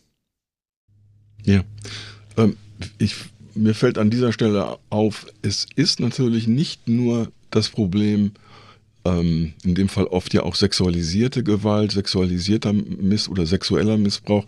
Ähm, wir haben im Sport natürlich auch noch andere durchaus ähnlich strukturierte Problemzonen, also zum Beispiel Rassismus im mhm. Sport, der dann zwar äh, sich eine andere äh, Gruppe äh, aussucht, als äh, ja, die man, die, die, man irgendwie fertig machen kann, die man, die man runter machen kann oder so. Ähm, und manchmal sind es aber auch äh, dunkelhäutige Frauen oder so. Ähm, also wir haben, werden sicherlich auch noch andere Dinge nennen können, wo man auch erkennen kann, dass dieser in seinem Ursprung ähm, im Grunde autoritär strukturierter Betrieb Fußball durchaus so ähnlich wie die katholische Kirche, die ja nun auch tatsächlich auf äh, dem von oben nach unten regieren äh, beruht, dass das eben ähm, nicht nur ein Aspekt, also es ist ein Aspekt, aber es ist nicht der einzige Aspekt, auch wenn wir heute jetzt uns sehr, sehr genau und sehr intensiv mit diesem Bereich beschäftigen. Äh, ich würde bitten, dass sich alle, die sensibilisiert, sensibilisiert sind, auch die anderen Dinge angucken, die im Sport schieflaufen. Und wir haben in Deutschland ja zum Beispiel ähm, es jetzt solche Entwicklungen wie Athleten Deutschland, wo sich also das Selbstbewusstsein, mhm. das wachsende Selbstbewusstsein der Sportlerinnen und Sportler dokumentiert und die auch bereit sind, selber sich zu engagieren, fast so wie eine Gewerkschaft oder wie eine, Interessens, eine Interessensorganisation, weil sie gemerkt haben, äh, die Funktionäre mögen unheimlich gut reden, aber sie tun nicht wirklich etwas für die Sportler, und die müssen nicht selten zu Rechtsanwälten, Sportrechtsspezialisten wandern, um, um ihre Rechte äh, wahrnehmen zu können. Und dann haben wir diesen, ich weiß auch nicht genau, was da alles an Vorwürfen aufgekommen ist, aber im DOSB, also dem Deutschen Olympischen Sportbund, die mhm. Führungsetage äh, wurde äh, mit das sehr großen Anstrengungen ausgewechselt, weil äh, auch dort konnte man erkennen, da wird von oben nach unten regiert und wer da einmal oben an, angekommen ist, dank der Seilschaftsprinzipien, die da gepflegt werden, ähm, der benutzt auch äh, Mittel, die auf jeden Fall ethisch-moralisch nicht okay sind äh, und vielleicht in manchen Fällen ja sogar ähm, auch hier justiziabel sind oder wenn man sich anguckt, was wir aus dem DFB immer wieder gehört haben. Ne? Also dass verschiedene Generationen von Präsidenten ähm, sich immer wieder mit merkwürdigen Verhaltensweisen ähm, äh, vorgestellt haben und so. Also die, äh, ich will das nicht verwässern, ich will nur sagen, äh, Augen auf. ja, der Schwimmverband, äh, der Deutsche, ist da definitiv auch ein gutes Beispiel für. Äh, tatsächlich ist äh, das interessante Phänomen, das Strukturelle, was man erkennen kann, im Großen wie im Kleinen, sind Abhängigkeitsverhältnisse. Und du hast es jetzt gerade im Großen beschrieben mit deinen letzten Beispielen, eben äh, DOSB, DFB und andere Verbände. Da haben wir es im Großen eben, dass sich Abhängigkeiten bilden. Und wir haben das aber eben auch im Kleinen und eben bis runter auf die Ebene Spielerin, Coach, also jetzt in diesem Fall Spielerin, Coach, kann natürlich auch Spieler, Coach sein, was eben auch ganz klar ein Teil des Problems ist. Zum einen die Kultur auch, die, die Normalisierung von Tough Coaching wird das jetzt hier im Bericht genannt, also dass eben eine gewisse Härte im Umgang miteinander schon im Jugendbereich normalisiert wurde und deswegen auch vielleicht manche Grenzübertretungen so gar nicht erkennbar waren und sowohl für, auch für die Opfer jetzt eben also es soll jetzt kein Täterschutzargument sein, sondern auch für die Opfer war es nicht zu erkennen, dass das, was hier gerade passiert, schon eine Grenzüberschreitung darstellt. Und gleichzeitig, und das ist natürlich jetzt dann im Leistungssport, hat das nochmal eine besondere Bedeutung, stehen eben die Spielerinnen auch in einem krassen Abhängigkeitsverhältnis zu ihren Trainern. In dem Fall waren es zum Teil auch Trainer, die noch in der Funktion als Manager zusätzlich noch tätig waren. Das heißt, selbst ein Transfer konnte dann verhindert werden. Und dieses Ausnutzen von Abhängigkeiten, das ist ein zugrunde liegendes Prinzip von ganz vielen Missbrauchsfällen. Und das haben wir eben hier auch äh, bis auf die kleinste Ebene hier runter bis hin zu dem Argument, was wir auch damals im Kurzpass schon mal kurz thematisiert hatten. Wir müssen uns die Fußballspielerinnen, die hier betroffen sind, die dürfen wir uns nicht vorstellen, wie äh, Fußballer hierzulande, also männliche Fußballer hierzulande, die jetzt gar nicht wissen, wo sie ihren dritten äh, Großwagen SUV noch äh, parken sollen, sondern das sind Spielerinnen, die sogar unter dem, dem durchschnittlichen Einkommen verdient haben. Also viele haben weniger als 31.000 Dollar im Jahr verdient, zum Teil in Wohnungen der Vereine gelebt, in dem äh, zum Teil die Trainer manchmal auch eben wie die Manager gearbeitet haben und die ihnen diese Wohnung sogar auch äh, verschafft haben. Also dieses Geflecht von Abhängigkeiten, das begünstigt eben aus Miss Missbrauch. Und das ist zum Beispiel auch, wenn du sagst Augen auf bei den Verbänden, dann sage ich ja und Augen auf auch bei äh, solchen Abhängigkeitsverhältnissen im Kleinen, wenn es keine kontrollierende und im Zweifel auch regulierende Instanz gibt. Es denn dann kann eben sowas äh, sehr, sehr leicht passieren, weil der eine ist vom anderen so abhängig, dass man fast schon von dem Ausgeliefertsein sprechen kann. Denn hier möchte ja jemand seinem Traum nachgehen, Leistungssport zu betreiben. Und dafür ist man ja sowieso schon bereit, viel zu opfern. Man muss letztlich viel körperliche Gesundheit unter anderem opfern. Und ähm, da ist das eben dann äh, vielleicht ein besonders einfacher Weg, das dann noch weiter auszunutzen aus Täterperspektive. Diesen Aspekt wollte ich noch mit reinbringen. Hm, ja. Das sind so im Groben die Ergebnisse dieses Untersuchungsberichts, zumindest die großen Linien. Ich wollte noch kurz ein paar Worte mit dir darüber verlieren, wie dieser Bericht erstellt wurde. Also es war ein rein weibliches Team, das Sally Yates zusammen mit der Anwaltskanzlei, mit der sie gearbeitet hat, zusammengestellt hat. Und äh, dieses rein weibliche Team, das hat richtig, also das hat äh, richtig Arbeit weggeschrubbt jetzt in diesem Jahr. Also äh, die haben sehr, sehr viele Menschen zum erst, äh, zunächst mal gesprochen. Ja, ich glaube, die Zahl, die jetzt ähm, genannt wurde, ist 200 ähm, Gespräche, die geführt wurden. Und die Zahl hätte noch höher sein können, aber es gab hm. natürlich auch Leute, die sich da rausschmuggeln konnten, weil sie ähm, nicht wollten.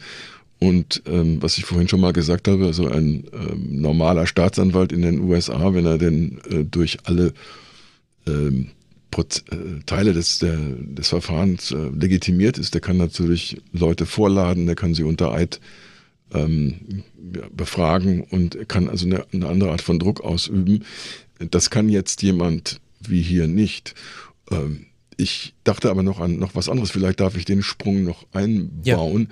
Ja. Ähm, wir hatten ja auch schon mal über die FIFA gesprochen und ähm, wie wenig ein Michael Garcia nach Hause gebracht hat ähm, im Vergleich, äh, als es um ganz, ganz wichtige Sachen ging. Nämlich Der sogenannte Betrug. Chefermittler.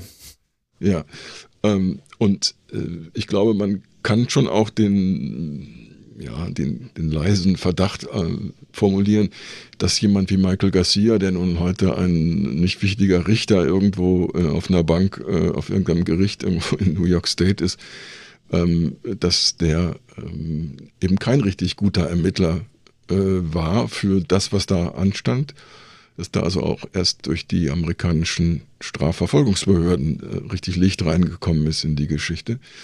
Äh, während hier, das ist mein Eindruck, äh, eine Frau wie Sally Yates, die ist halt ein anderes Kaliber. Die hat halt nicht einfach nur so ein bisschen rumgewedelt und äh, ein bisschen Eindruck geschunden äh, und äh, so, sondern die hat wirklich, die hat wirklich ein paar Steine umgedreht und ähm, hat eben diesen sehr, sehr kompakten Bericht zusammengekriegt und der wird auch, glaube ich, das belegen wir ja hier auch, weil wir darüber reden und ein deutsches Publikum haben, der wird auch in anderen Teilen der Welt wahrgenommen. Also die, die Geschichte, die ich jetzt diese Woche zu dem Thema in der FAZ gemacht habe, die wurde da groß als Aufmacher des Tages hm. platziert. Das heißt also, die Bewertung dessen, was hier äh, vorgelegt worden ist, die äh, ist auch außerhalb der USA deutlich zu erkennen. Ja, und genau deswegen wollte ich eben auch nochmal erklären, wie, wie ist dieses äh, Team äh, vorgegangen. Also sie haben über 200 Interviews geführt, sie haben über 89.000 Dokumente und Dateien gesichtet, dazu noch öffentlich einsehbare Artikel, Filme, Social Media Posts. Es gibt einen weitreichenden Anhang im Anhang zu diesem Bericht, den ich natürlich, ich habe das noch gar nicht erwähnt, aber das habt ihr euch schon gedacht, liebe Hörerinnen und Hörer, dass der auch verlinkt wird in den Show Notes. Das ist ja fast schon äh, klar. Und äh, was ich eben ganz fantastisch fand an diesem Bericht und was ich mir wünsche, auch für alle deutschen Berichte, die es gibt, sie haben auch sehr deutlich aufgeführt, wer sich alles nicht äußern wollte. Also da wäre Dan Flynn, der ehemalige Verbandschef, äh, Rory Dames, das ist einer der Trainer, über den wir gleich äh, sprechen werden, der hat sich nur über seinen Anwalt geäußert. Paul Riley hat sich nicht mal schriftlich geäußert. Sie haben das auch in einer fast schon kecken Art und Weise beschrieben, was ihnen da versprochen wurde und was dann leider dann doch nicht geklappt hat. Also ich glaube da auch eine gewisse Ironie fast manchmal ein bisschen herauszulesen. Jeff Plush, ein früherer Commissioner, also Generalsekretär oder Geschäftsführer der Liga, hat nicht reagiert. BJ Snow, ein ehemaliger Trainer der Jugendteams der USA, hat nicht reagiert. Und, und da wird es natürlich besonders interessant, weil das betrifft jetzt dann auch jetzt handelnde Personen oder bis vor kurzem noch handelnde Personen. Es haben auch manche Vereine geblockt. Und ich glaube, das lohnt hier nochmal kurz innezuhalten und äh, das äh, zu resümieren. Wer sich da wie quergestellt hat, Jürgen.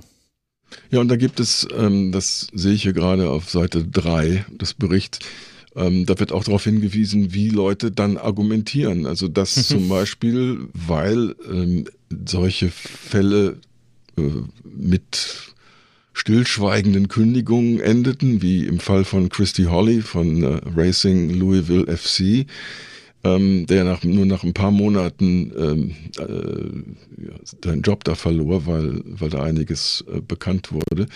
Äh, da wurden aber von allen Beteiligten so Verschwiegenheitserklärungen unterschrieben, so nach dem Motto, ähm, okay, wir haben das jetzt hier auf folgende Weise gelöst. Ähm, wir wollen hier Herrn Holly nicht weiter äh, rufschädigend ähm, verabschieden. Wir wollen das eher stillschweigend machen.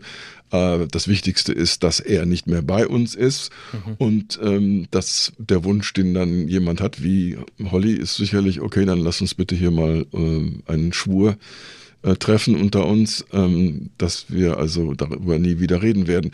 Und natürlich kann äh, sowas in einem, was heißt natürlich, ich müsste jetzt erklären, wenn es ein strafrechtliches Verfahren gäbe, könnte ein Staatsanwalt äh, zu einem Richter gehen und sagen, ich wüsste jetzt gerne mal genauer, was da passiert ist und könnte erreichen, dass all diese Verschwiegenheitsgelübde äh, aufgehoben werden. Mhm. Nach dem Motto, die können nicht dazu benutzt werden, um Straf äh, strafrechtliche äh, Vergehen ähm, zu vertuschen. Aber hier reden wir nicht von Strafrecht. Ähm, ich glaube, das ähm, ist gra im grauen Bereich. Ähm, wahrscheinlich wird eben kein Staatsan Staatsanwalt sich da äh, einbringen. Und ähm, so kommen dann Leute damit durch, dass sie also sagen können, ja, ich, äh, dass sie nicht sagen, ich will nichts sagen, sondern sie sagen, ich darf nichts sagen. Ähm, äh, natürlich Teil des Systems. Also das System ist darauf ähm, abgestellt, alles irgendwie klein zu machen und klein zu reden und ähm, die Probleme auf den St. Nimmerleinstag zu verlegen. Mhm und gleichzeitig diese Verschwiegenheitserklärung sogar auf ehemalige Mitarbeitende auszuweiten und ehemalige Spielerinnen. Also Racing Louisville hat sich da nicht mit Ruhm bekleckert, hat nur 41 Dokumente geliefert. Ich mochte auch, dass das so genau diese Zahl genannt wurde, weil vorher waren die Zahlen immer sehr groß, die genannt wurden. Also wir haben 89.000 Dokumente durchgeguckt und äh, das und das und das und das gemacht und von denen haben wir übrigens 41 Dokumente geliefert bekommen und äh, ich fand dann auch, das möchte ich äh, kurz zitieren, die, die, also die Formulierung interessant und da, da, meine ich eben auch so ein bisschen einen Unterton zu erkennen. While Louisville essentially told us that, Zitat, quote unquote, their hands were tied by the non-disagreement and non-disclosure agreements, we learned through our interview of Christy Holly that Louisville never attempted to modify those agreements with Holly to facilitate cooperation with our investigation. Also während die uns gesagt haben, na, unsere Hände sind gebunden eben durch diese Verschwiegenheitserklärung, die wir da unterschrieben haben, hat uns der betroffene Trainer gesagt, ja, die haben ja gar nicht, mit mir haben die nie drüber gesprochen, ob wir das vielleicht aufheben könnten für diesen Fall. Und das steht dann eben einfach so als ein Satz da drin und das finde ich großartig und das wünsche ich mir für andere Untersuchungen auch, weil es eben eine Bedeutung hat. Es hat, es ist wichtig zu wissen, wie haben sich die aktuell Verantwortlichen bei Racing Louisville verhalten. Wie haben sich zum Beispiel die bei Chicago Red Stars verhalten, die auch eine äh, Kooperation mit den VfL Wolfsburg Frauen äh, zum Beispiel haben. Die haben Dokumente erst mit Monaten Verspätung geliefert und dann erst nur solche, die einen Trainer betroffen haben, über den wir auch noch sprechen werden, Rory Dames. Aber Ansonsten ist da nicht besonders viel gekommen und auch die Portland Thorns, über die wir im Kurzpass damals schon gesprochen haben, wo es mit Paul Riley alles losging, die haben Dokumente erst zurückgehalten, auch mit Hinweis auf das anwaltliche Schweigegebot, haben dann Monate Verzug erzeugt und sich nicht beteiligt. Äh, die für Human Resources Verantwortliche, also Human Resources, weiß ich jetzt gerade gar nicht, wie man das auf Deutsch am besten übersetzt, also es geht das ist so die Personalabteilung, ja, genau. aber mit einem mit so einem äh, euphemistischen Touch. Ja, also das klingt so, äh, das klingt so edel oder so. Das sind natürlich eigentlich auch nur die Interessensvertreter derer, die oben sitzen und die die Mitarbeiter und Mitarbeiterinnen äh, irgendwie äh, in, in, in Check halten. Ähm, aber immerhin sind das Leute, die sich ähm, eventuell für solche Sachverhalte interessieren und wenn die offiziell was erfahren, auch nicht einfach sagen können, nee, interessiert mich nicht, sondern die sind dafür zuständig, dafür äh, dann äh, eigene Ermittlungen oder so anzustellen. Also Human Resources ist so ein Euphem äh, typisch amerikanischer, euphemistischer Ausdruck. Ja, und da sagt er schon alles, wenn Resources äh, ein Euphemismus sein soll, das ist ja so, wie ich versuche, das Wort Spielermaterial endlich aus meinem Vokabular herauszubekommen, weil ich das nicht möchte, Menschen als Material zu bezeichnen. Aber wer zum Beispiel The Office mal gesehen hat auf Netflix, äh, da wird, äh, da gibt es ja unter anderem einen Human Resources-Typen, beziehungsweise später kommt auch eine Frau dazu. Da sieht man eben auch, die haben genau mit solchen Fällen eben auch zu tun. Also wenn es zum Beispiel zu Sexual Harassment, also sexuelle Belästigung am Arbeitsplatz kommt oder zu ungebührlichem Verhalten, dann gibt es da eben auch gewisse Protokolle, die erfüllt werden, beziehungsweise wenn es diese Protokolle gibt, eins der Probleme, die es äh, jetzt im vorliegenden Fall gibt, da gibt es dann eben Schulungen, die durchgeführt werden müssen, die Beteiligten müssen sich äußern, das alles wird dokumentiert, kommt in Personalakten. Also da steht nochmal mehr dahinter und die dafür Verantwortliche, und die wäre ja höchst interessant als Gesprächspartnerin gewesen, die hatte schon ein Gespräch zugesagt, und dann hat sie offenbar, nachdem sie nochmal Rücksprache gehalten hat mit ihren Chefen, Chefs, hat sie dann doch zurückziehen müssen und hat sich eben nicht beteiligt an dieser Untersuchung. Und das fand ich eben sehr interessant, wie das in diesem Bericht offengelegt wurde. Und das hat ja auch, ich glaube, da können wir schon vorgreifen, Jürgen, das hat ja auch zu Konsequenzen schon geführt, jetzt in der aktuellen Jetztzeit. Ja, es kleckert nach. Ne? Also bei den Thorns äh, ist das jetzt so, ähm, wie so wie die wie das Echo auf, auf diese Dinge, also untätig ähm, einfach nur Dinge schlucken und sagen, ja gut, ich habe das hier schön dokumentiert, aber mit uns hat das nichts zu tun. Also diese Argumentation, ne, wir sind ja eigentlich äh, raus aus der Nummer, weil wir haben ja diese ganzen Erklärungen und wir haben das ja abgearbeitet. Ähm, das funktioniert eben nicht und ähm, das wollte ich eben auch noch schnell einschieben. Ich weiß ja, du wirst äh, einen Link setzen äh, in den Show Notes äh, um, für Menschen, um diese, dieses Papier zu finden, dieses Dokument äh, im Netz. Ähm, bitte nicht äh, verschreckt darauf reagieren, dass es so lang ist und so viel Englisch. Ähm, man kann sich zum Beispiel schon mit der sogenannten Executive Summary, also mit dem, was vorneweg schon mal zusammenfassend äh, geschrieben wird, kommt man schon sehr gut äh, mit dem Thema klar. Also de, der Rest ist dann mehr für die Spezialisten, die sagen, okay, ich will das hier ganz genau wissen. Äh, also bitte nicht erschrecken, wenn ihr das dann äh, vor euch habt. Das hat ein wunderbar detailliertes Inhaltsverzeichnis und so. Also es ist ein sehr brauchbares Dokument, das wollte ich noch sagen. Ähm, ich bin ja da gewohnt, mit solchen Dingen zu arbeiten und freue mich, dass sowas auch in Amerika total üblich ist, dass das dann ähm, offiziell öffentlich gemacht wird und äh, dass man sich dann auch als Journalist vertieft damit beschäftigen kann und nicht hinter allem Kram hinterher äh, jagen muss. Ähm, also das ist nur jetzt mal meine Ermunterung an alle, die jetzt, uns jetzt bis hierhin zugehört haben und immer noch ganz neugierig sind. Ähm, es, es, es, lohnt sich. Schaut rein. Ja, es ist auch äh, so geschrieben, dass man das sehr leicht versteht. Vielleicht äh, können wir an der Stelle sogar noch mal kurz äh, Becky Sauerbrunn zu Wort kommen lassen mit Teilen davon. Die habt ihr dann schon im Intro gehört, liebe Hörerinnen und Hörer. Denn Becky Sauerbrunn ist eben eine Spielerin von Portland Thorns und hat eben also ihr müsst euch das vorstellen, ihr seid auf Länderspielreise, jetzt gerade in England sind die Frauen des US-amerikanischen Fußballteams und dann kommt eben dieser Bericht raus und da spielt euer Verein eine Rolle und eine unrühmliche Rolle. Und ich glaube, all das fließt in ein Statement, das sie getan hat, getätigt hat in der ersten Pressekonferenz nach Erscheinen dieses Berichts. Wir haben es in Teilen im Intro schon mal gehört. Ich musste es allerdings ein bisschen zusammenschneiden und deswegen würde ich es gerne an dieser Stelle nochmal in voller Länge äh, abspielen, weil ich finde, die Perspektive der Spielerin darf hier auf gar keinen Fall untergehen, denn das ist die aller, allerwichtigste. The players are not doing well. We are horrified and heartbroken and frustrated and exhausted and really, really angry. We are angry that it took a third party investigation.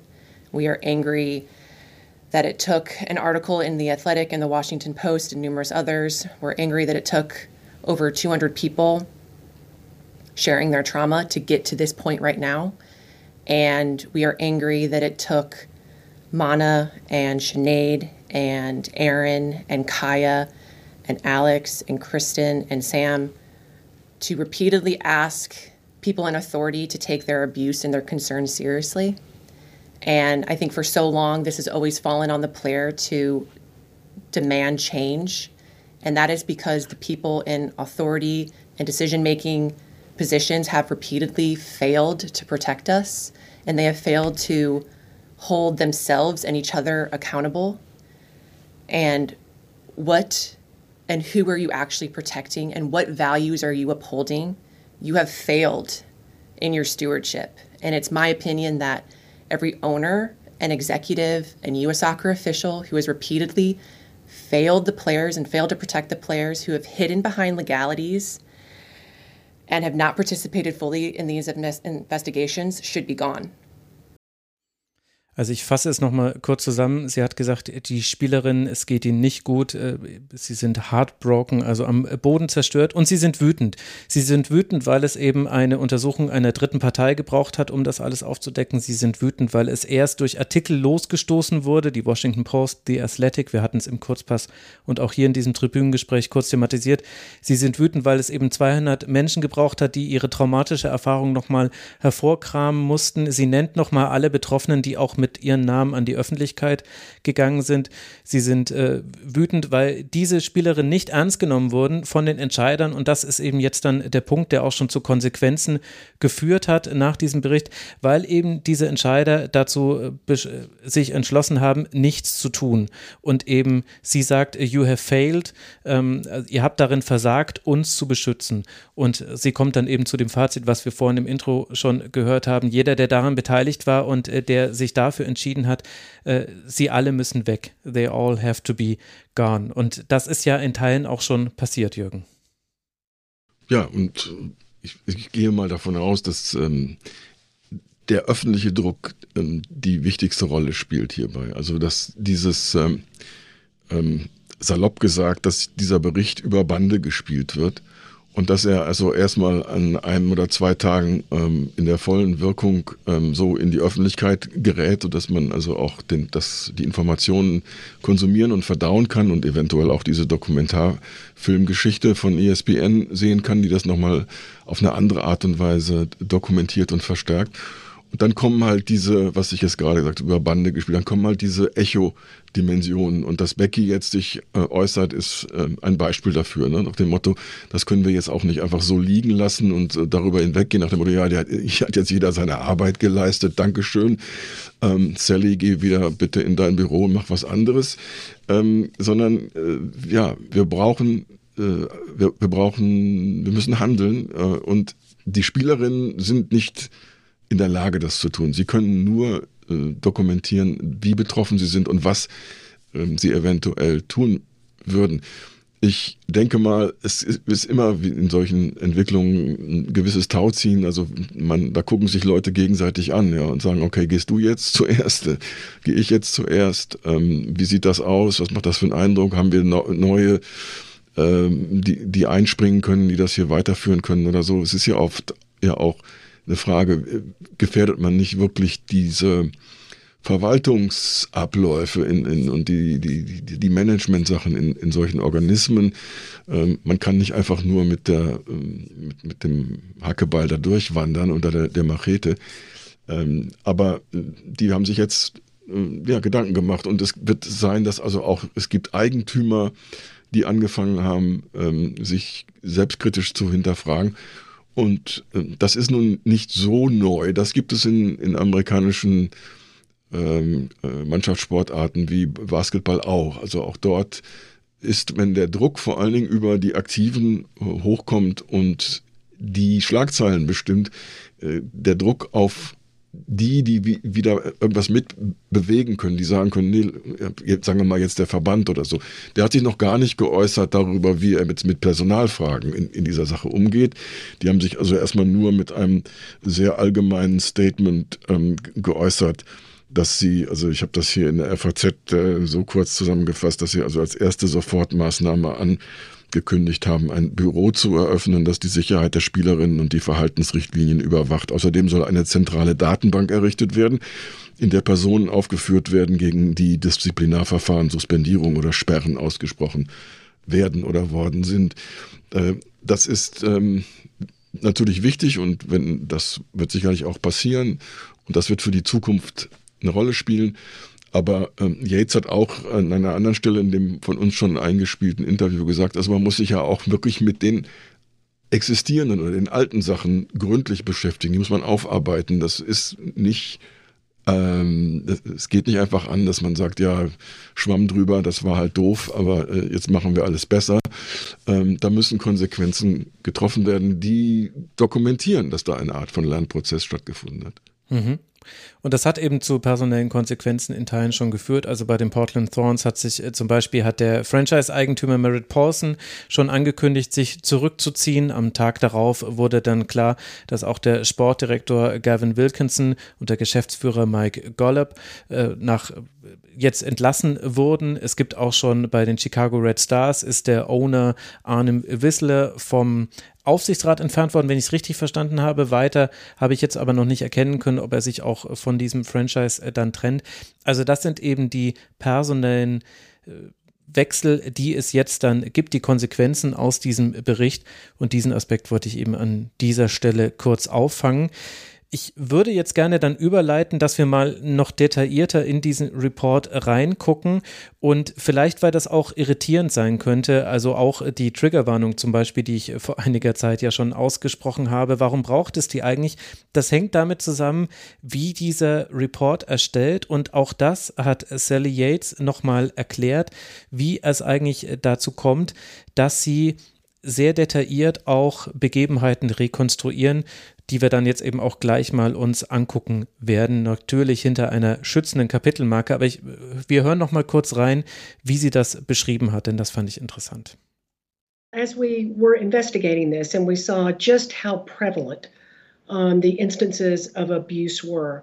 We thought it was going to be really important to actually tell this as a story, for it not to be at a 10,000 foot level where um, you're giving an overview and, and people can look away. It, it seemed really important for everyone to have to look up close and personal at the individuals, at the women who suffered in this instance.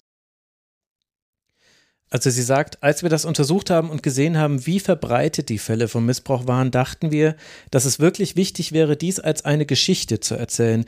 Wir hielten es für sehr wichtig, dass man sich die einzelnen Frauen, die in diesem Fall gelitten haben, aus der Nähe ansieht. Denn der Missbrauch, den sie in ihrem Bericht aufzeigen, hat System. Und das fand ich äh, bemerkenswert und finde ich auch an diesem äh, Untersuchungsbericht bemerkenswert. Ich weiß nicht, ob das vielleicht auch eine andere, ein anderer kultureller Umgang ist in solchen Berichten. Das kannst du sicherlich besser einordnen, Jürgen. Aber er ist eben dann tatsächlich sehr detailliert. Also ich glaube schon, dass ähm, alle Beteiligten, ähm, die, die vertuschen und äh, davonlaufen, Sorge haben, dass juristische Konsequenzen entstehen können, wenn sie ähm, Fehler machen. Ähm, so ist das auch hier.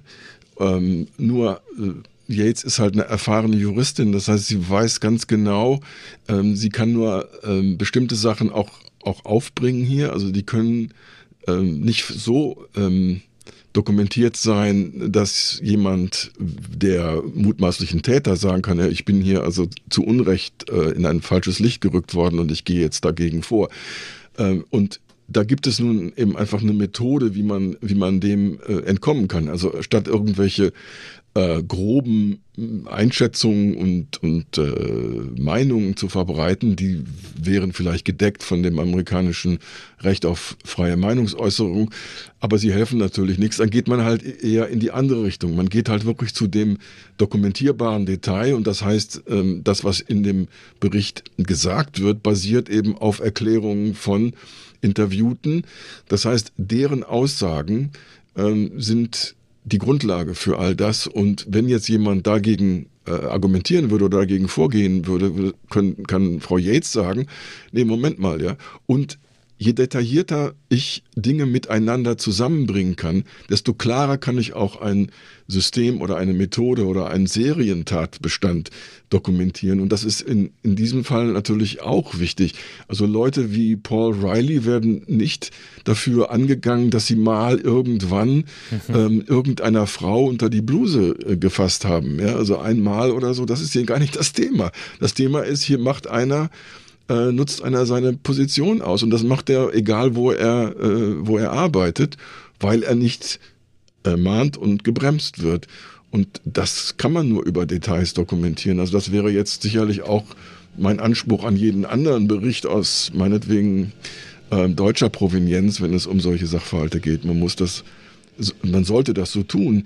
Ähm, ich glaube allerdings, dass wir Amerikaner, du hast ja den Kulturaspekt genannt, also es ist so ein bisschen wie auch mit der, was ich vorhin schon mal gesagt habe, mit diesem Gefühl, dass man in Amerika möglichst alle Regeln und alle Grundsätze und alles muss man irgendwie auf Papier bringen und aussprechen äh, und nicht jetzt so, so ein, so, so ein Kodex aufstellen mit 15 Regeln oder so und dann machen die Schiedsrichter das, was sie da brauchen oder so. Ähm, und das ist auch hier so. Also wenn ich eine konkrete ähm, ja, wir würden hier vielleicht sagen, also eine Art Landkarte für zukünftige Fälle ähm, und zukünftige auch Ermittlungen geben kann, dann, dann kann ich das besser, wenn ich im Detail arbeite und genau belege, was da passiert ist. Und wir haben ja hier auch jede Menge Fußnoten und so. In, in diesem Bericht wird ja nicht ja, nur ja. einfach was erzählt. Also das ist, sie hat zwar gesagt, sie erzählt eine Story in dem Bericht. Das hat damit zu tun, wie sie sprachlich mit dem ganzen Stoff umgeht. Aber ähm, nichts von dem, was da drin steht, äh, kommt einfach ähm, ja, von irgendwo. Die, die Sachen sind alle dokumentierbar. Und wenn jemand jetzt ja. mit einem Anwalt käme und sagt, okay, wir gehen mal zurück zu dem, was wir hier liegen haben.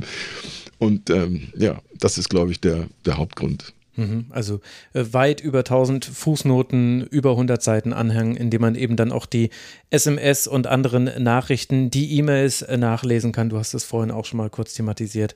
Also das ist eben nicht Geschichte im Sinne von etwas Erfundenes, sondern als äh, Geschichte erzählt. Dann lass mal hineingehen und eben die drei Fallbeispiele, die ja auch im Bericht vorkommen, nochmal nacherzählen. Es wird auch im Bericht gesagt, dass es durchaus noch weitere Täter gab, ähm, zu denen man dann aber aus unterschiedlichen Gründen, ich vermute, das hat dann auch mit rechtlichen wahrscheinlich zu tun, sie eben nicht so herausgepickt hat, gepickt hat. Du hast jetzt schon Paul Riley häufiger erwähnt. Äh, er ist einer der erfolgreichsten Trainer der NWSL, war, glaube ich, zweimal Trainer des Jahres. Er ist Besitzer eines Jugendclubs und Leiter einer Fußballschule für Kinder und Jugendliche. Und jetzt würde ich eigentlich die Zügel ein bisschen dir in die Hand geben, Jürgen, dass du uns äh, durchführen kannst. Wir haben ein paar Soundbites auch dazu, die du uns besorgt hast und eben viel, was in diesem Bericht steht. Wie hat sich der Missbrauch im Fall von Paul Riley abgespielt? Also in dem Fall haben wir keinen Ton, aber wir haben, ähm, ich habe das übersetzt äh, aus dem Originalbericht, aus dem Report. Ähm, und zwar Paul Riley, ähm, wir springen jetzt einfach mal rein, ohne ihn groß zu erklären. Also er ist eben ein erfolgreicher Trainer, ähm, speziell im Frauenfußball und ähm, hat da seine Meriten als äh, Wobei ich nicht ganz sicher bin, also ich habe nichts darüber gefunden, dass er vielleicht irgendwie ein taktischer Fuchs ist oder so. Möglicherweise hat er irgendein mehr so eine äh, Art, wie, wie man ambitionierte Fußballerinnen in eine Mannschaft äh, hineinschweißt und an so einen Chorgeist. Er hatte Erfolg. Ähm, also so wie es ich gelesen habe, war es so, er kam über so eine Internship, das ist nicht so untypisch fürs äh, US-Sportsystem, also ein unbezahltes Praktikum, kam er zu einem Verein und hat dann irgendwann da Funktionen übernommen und seine Teams waren einfach erfolgreich und auch sein Jugendclub hatte wohl Erfolg. Das war so das, was ich nachrecherchiert hatte. Dadurch, äh, dadurch umwehte ihn so eine gewisse Aura des Erfolgs, die eben ein Teil äh, der Erklärung dafür ist, äh, warum so viele viele Menschen dann auch schon sehr früh in seiner Karriere weggeguckt haben. Ja. Also Paul Riley kann man natürlich auch googeln. Ähm, man muss jetzt nicht so viel mehr über ihn sagen, nur dass er eben wirklich ein, eine Hausnummer war in, in der Liga und äh, ernst genommen wurde als Trainer, der ähm, ja, von, äh, von Clubs auch sehr gerne erstmal äh, angestellt worden ist. Also was ähm, im Sally Yates Bericht auf Seite 53 äh, über ihn gesagt wird, habe ich hier übersetzt. Ähm, da geht es um Sinead Farrelly, ähm, eine Frau übrigens, die er nach Portland geholt hat als Spielerin, ähm, als er dort äh, den Laden übernahm und mit der er schon vorher an einer, in einem anderen äh, Kontext äh, auch äh, intim zusammen gewesen war. Also eine ähm, damals den anderen Beteiligten völlig unklare Situation, weil beide haben ähm, darüber keine Details ähm, in Portland verbreitet. Äh, Sinead, weil sie ähm, dachte, das ist vielleicht nicht gut, das zu erzählen und Herr Riley hat natürlich auch kein Interesse daran ähm, das aufzu. Denn, und dann steht hier also, Sinead gab an, dass Riley im Laufe von zwei Jahren bei vier verschiedenen Gelegenheiten Sex mit ihr hatte das erste Mal 2011, als Farrelly 21 und Riley 46 Jahre alt war, während sie bei Philadelphia Independence trainierte. Farrelly gab an, dass es sich beim letzten Mal, als Riley Sex mit ihr hatte, um einen Dreier mit einem mit einer anderen Spielerin handelte. In der Zeit, bevor Sinead von Riley zu den Portland Thorns geholt wurde. Und an einer anderen Stelle, Seite 62, heißt es, Spielerinnen und Mitarbeiter der Portland Thorns und von Carolina Courage sagten, dass die Art und Weise, wie Riley über das Gewicht dieser Spielerinnen sprach, Essstörungen förderte.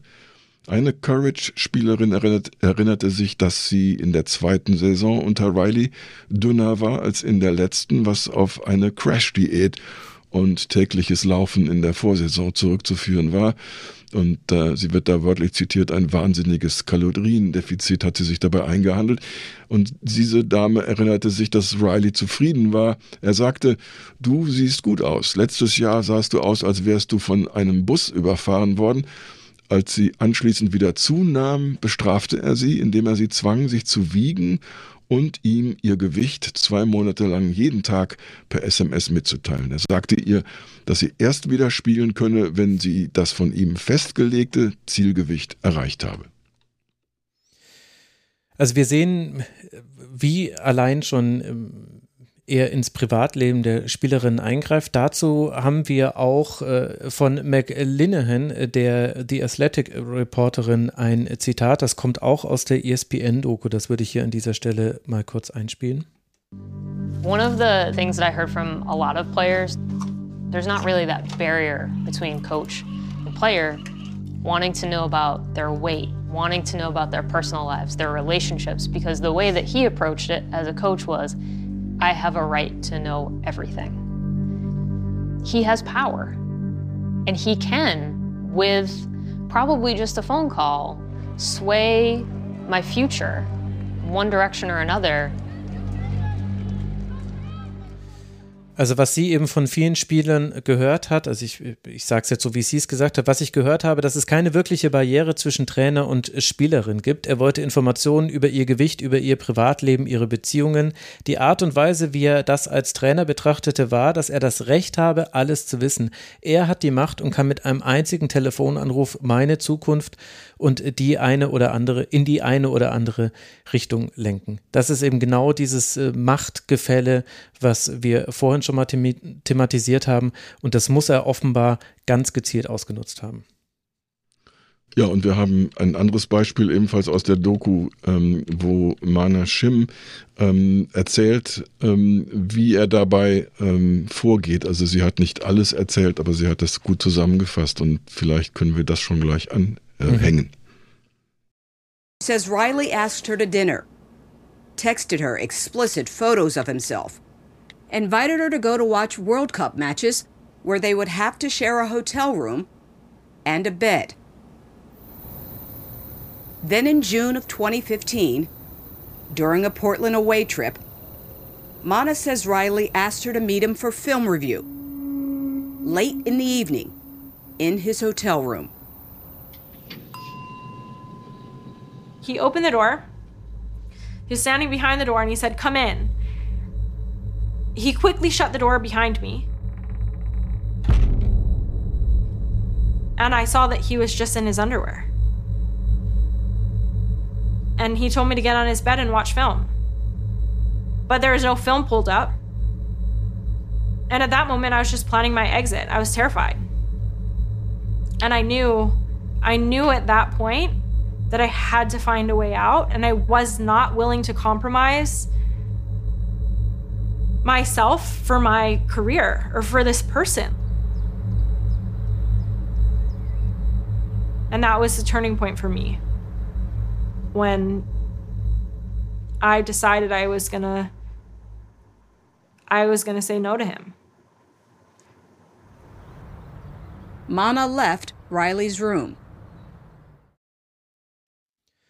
Also ich übersetze es noch kurz für euch oder nutze deine Übersetzung. Zuerst erzählt die Reporterin Lisa Salter, äh, sie sagt, also äh, Mana Shim, äh, Riley habe sie zum Abendessen eingeladen, ihr explizite Fotos von sich geschickt und sie eingeladen, sich WM-Spiele anzusehen, in ein Hotel, in dem sie sich in ein Zimmer indem sie sich ein Zimmer und ein Bett teilen würden. Dann im Juni 2015 während einer Reise nach Portland sagt Monika, dass Riley sie gebeten hat, sich mit ihm für eine Filmanalyse äh, zu treffen, spät am Abend in seinem Hotelzimmer. Also vermutlich ist damit ähm, Film vom, von Spielen gemeint, also ein Videocoaching, eine Coaching-Analyse. Ähm, er öffnete die, und das erzählt dann die Spielerin, er öffnete die Tür und sagte, komm rein. Er schloss schnell die Tür hinter mir und ich sah, dass er nur Unterwäsche anhatte. Er sagte mir, ich solle mich auf sein Bett legen und Spielszenen im Fernsehen anschauen, aber es gab kein Video. In diesem Moment habe ich mir überlegt, wie ich hier wieder herauskomme. Ich hatte schreckliche Angst, aber ich wusste, ich muss einen Ausweg finden. Dass ich nicht bereit war, für meine Karriere oder für diese Person alles aufs Spiel zu setzen, das war ein Wendepunkt für mich. Ähm, eine Anmerkung, ich habe etwas nicht korrekt übersetzt. Ähm, die englische äh, Formulierung war Portland Away Game. Das wäre also ein Auswärtsspiel von Portland. Mhm, und ich habe das dann aber in meiner Übersetzung gar nicht gemerkt, dass ich da dachte, das geht, die sind nicht nach Portland gefahren, sondern sie sind äh, von Portland zu einem Auswärtsspiel gefahren. Nur, es ist eine, klein, eine klitzekleine Kleinigkeit, aber das habe ich jetzt beim Zuhören gemerkt. Ja, das ist aber eben sehr frappierend äh, zu sehen, wie vermeintlich einfach das dann in diesen Fällen war. Also das soll jetzt also bloß kein Victim Blaming sein, aber wie, wie leicht, glaube ich, Paul Riley seine Machtsituation ausnutzen konnte. Und in diesem Fall bei Männer Schim hat es dann nicht funktioniert, weil sie die Kraft hatte, die mentale und auch äh, physiologische in dieser Situation anders zu reagieren. Aber wie schwer das allein für sie gewesen sein muss. Und was bei Paul Riley eben das ist, was diesem Fall diese Bedeutung gibt. Ich glaube, auch in den USA ist eben nicht nur die Bedeutung, die er hatte als Coach, sondern eben auch, wie lange das alles ging. Also äh, von 2015 bis 2021 gab es jedes Jahr Hinweise darauf an die Liga und den Verband, dass er eben sich Fehlverhalten äh, geleistet hat. Und wir haben ja jetzt gerade gehört, es geht nicht nur um äh, sexuellen Missbrauch oder äh, sexuelle Gewalt gegen Frauen, sondern auch über mentale Gewalt, über dieses, diesen Kontrollfetischismus, dieses ähm, Hineindrängen in, in einen ungesunden Lebensstil. Also ich, ich glaube, ihr versteht, was ich meine, liebe Hörerinnen und Hörer. Und von, ich möchte es nochmal wiederholen, von 2015 bis 2021 gab es jedes Jahr Hinweise darauf an Liga und Verband. Und wann hat sich etwas getan? Erst nach dem Bericht in The Athletic, was wir eben im letzten Oktober 2021 thematisiert haben, Jürgen. Erst dann wurde dieser Mann gestoppt. Zumindest was seine Profifußballtrainerkarriere angeht. Ja, und auch weil Manassim ähm, selbst nach dieser langen Zeit, die da vergangen war, noch immer nicht aufgegeben hatte, etwas zu mhm. unternehmen was äh, als, als so ein Par Paralleluniversum, also in Kanada gibt es viel Theater äh, in verschiedenen Sportarten und es sind nicht nur Frauen betroffen.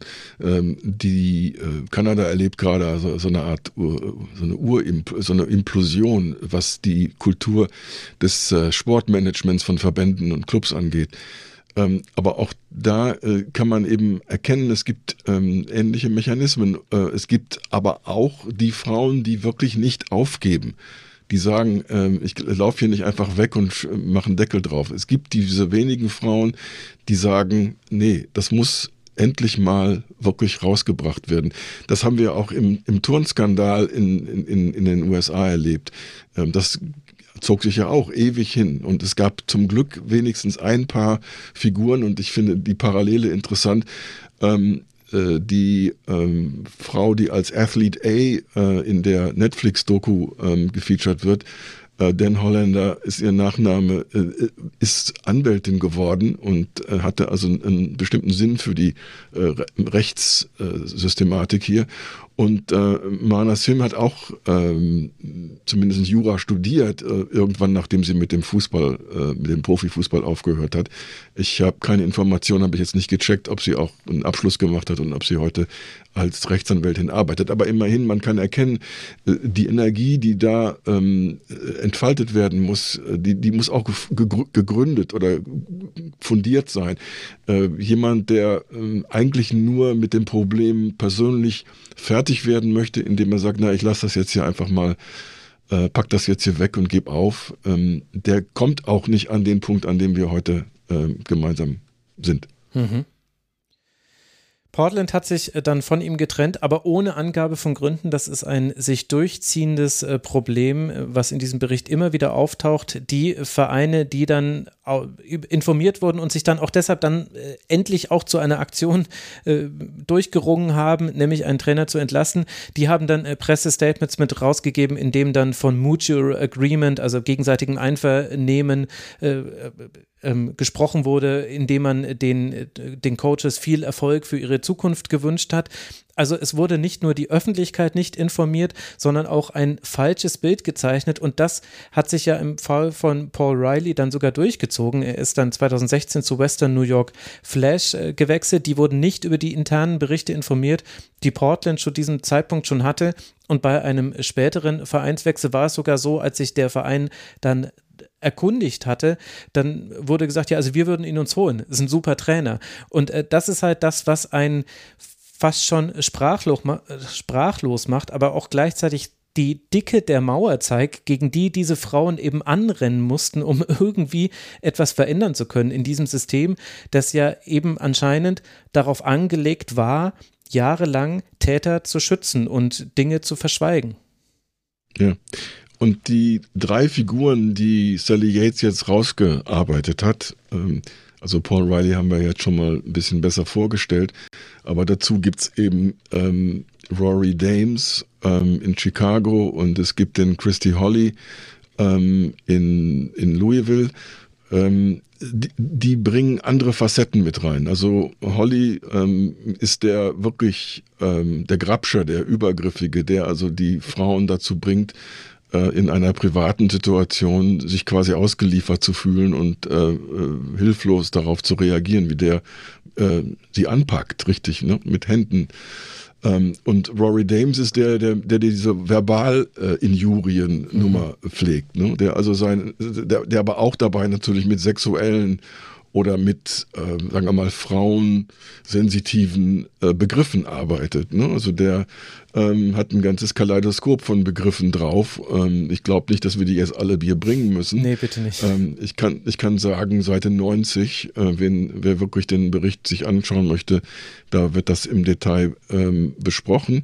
Und ähm, ich würde lieber bei, bei Dames den, die Passage auf Seite 107 zitieren, in der äh, seine Arbeit bei den Chicago Red Stars in der NWSL ähm, etwas allgemeiner eingestuft wird. Spieler berichteten davon, dass Dames eine Angstkultur schuf. Sie befürchteten, dass eine Meldung über seine Missbrauchshandlung Handlungen ihre Karriere beenden oder ihre Chancen in, den, in die Nationalmannschaft berufen zu werden ruinieren würde. Die Befragten sagten auch, dass wenn Spieler die Fehlverhalten meldeten oder an Untersuchungen teilnahmen, oft entweder Vergeltungsmaßnahmen erlitten oder ihnen mit Skepsis oder Schweigen begegnet wurde. Also, das wird hier auch alles mit hochgeholt und auf den Tisch geblättert und äh, ist eben Teil dessen, was wir haben ja am Anfang schon mal darüber gesprochen, es ist ein ganzes Panorama an Missbrauch. Mhm. Rory Dames war von 2013 bis 2021 Trainer bei Chicago Red Stars. Vorher war er ein erfolgreicher Nachwuchstrainer. Und hier haben wir eine ganze Reihe von Menschen. Also bei Paul Riley ist es auch so. Das wird ja alles wirklich minutiös nochmal aufgearbeitet. Und äh, da kommt auch die vorhin gehörte Bird nicht ganz so gut weg.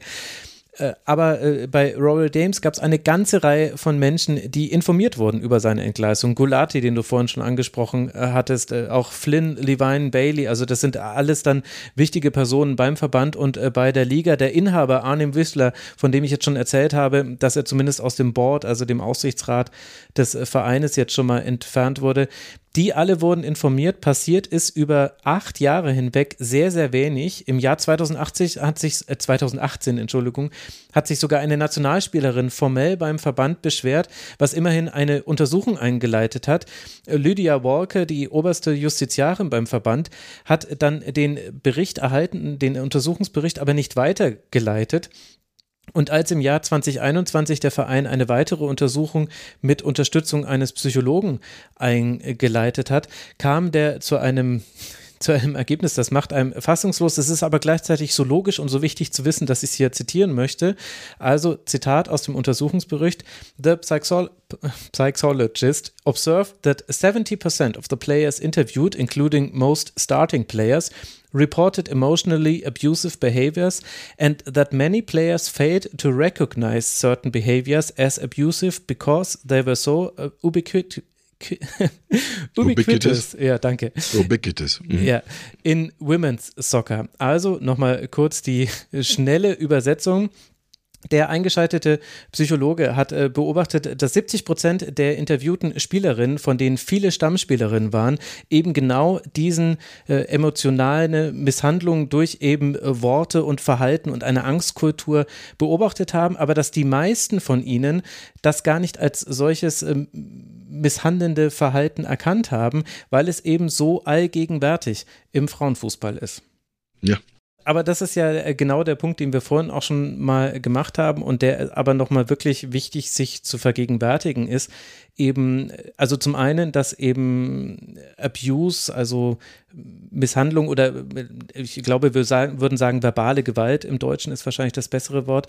Das kann eben auch durch Begrifflichkeiten stattfinden. Gleichzeitig kann man auch dadurch Grenzüberschreitungen vorbereiten. Also er hat eben nicht nur seine Spielerin wirklich aufs Schlimmste beschimpft. Das sind die Worte, die wir jetzt hier nicht zitieren wollen. Und davon wussten alle, das haben alle gehört. Das war nicht im Geheimen, sondern das war auf dem Trainingsplatz, sondern er hat mit ihnen eben auch über sexuelle Vorlieben gesprochen, über ihr Sexleben, über, ja, also ist da sehr ins äh, Detail gegangen und hat eben dadurch auch Grenzen verschoben. Und das eine geht mit dem anderen, glaube ich, dann auch oft Hand in Hand, äh, zumindest, dass es dann schwierig ist für Beteiligte, diese Grenzüberschreitung als solche noch wahrzunehmen in einem Umfeld, das war ja das, was ich eingangs gesagt hatte, in dem es ja sowieso schon allgegenwärtig ist, dass ein rauerer Umgangston herrscht. Und gleichzeitig ist eben jemand wie Rory Dames das beste Beispiel dafür, warum man es eben nicht akzeptieren darf, dass auch nur irgendjemand mit der Argumentation kommt, ja, aber wenn man das nicht mehr sagen darf oder das muss man doch aushalten können. Dann äh, lass uns noch über das äh, dritte Fallbeispiel äh, sprechen, nämlich Christy Holly. Du hast ihn vorhin schon mal kurz erwähnt. Der hat im Sky Blue Football Club sich vom Praktikanten zum Head Coach hochgearbeitet, ist im Jahr 2016 dort Trainer geworden, musste dann allerdings sehr früh gehen, also im Sinne von nach ein paar Monaten schon als Head Coach, also als Trainer, weil er verbal ausfallend geworden sein soll und eine Beziehung zu einer Spielerin gehabt haben soll.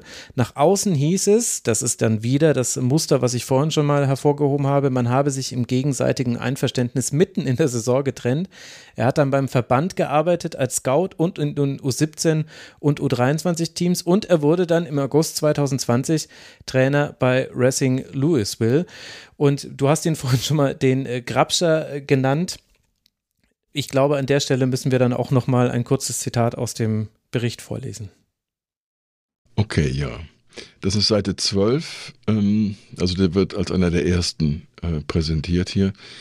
Holly hat auch eine Spielerin, so steht da, Aaron Simon, sexuell genötigt. Holly schickte ihr sexuell eindeutige Fotos und Nachrichten und verlangte von ihr, dass sie dasselbe tut. Er forderte sie auf, sich mit ihm in seinem Haus zu treffen, um Videoaufzeichnungen von Spielen anzuschauen, zeigte ihr, zeigte ihr aber stattdessen Pornos und masturbierte vor ihr.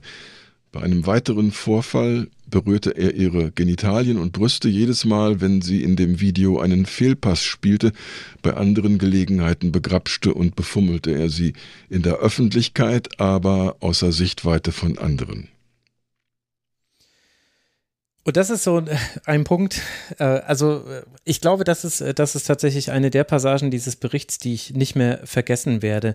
Denn ein, ein Videostudium zu nutzen, um eine Spielerin für jeden Fehlpass noch weiter zu demütigen, indem man sie, indem man das zum Anlass nimmt, sie zu begrapschen. Und die Spielerin sagt auch, sie hat versucht, ihre Beine eng übereinander zu schlagen. Sie hat versucht, das aber so lachend wegzu ja wegzulachen, letztlich weil sie Angst hatte, weil sie schon in diesem Moment nicht wusste, wie komme ich aus dieser Situation heraus und es wurde dann auch beschrieben, sie wurde dann abgeholt von einer anderen Spielerin oder hat eine andere Spielerin getroffen. Nach diesem Vorfall ist äh, direkt in Tränen ausgebrochen. Also es kann hier quasi nichts von Consent, also Einverständnis äh, zu sehen sein, 0,0 und gleichzeitig ist das so eine widerliche Verknick Verquickung von sportlicher Macht, jemand, der einen Fehler auf einem Platz gemacht hat, eben mit sexueller äh, Belästigung. Das ist, ja, also das war so eins dieser Beispiele, das wird mich, glaube ich, ehrlicherweise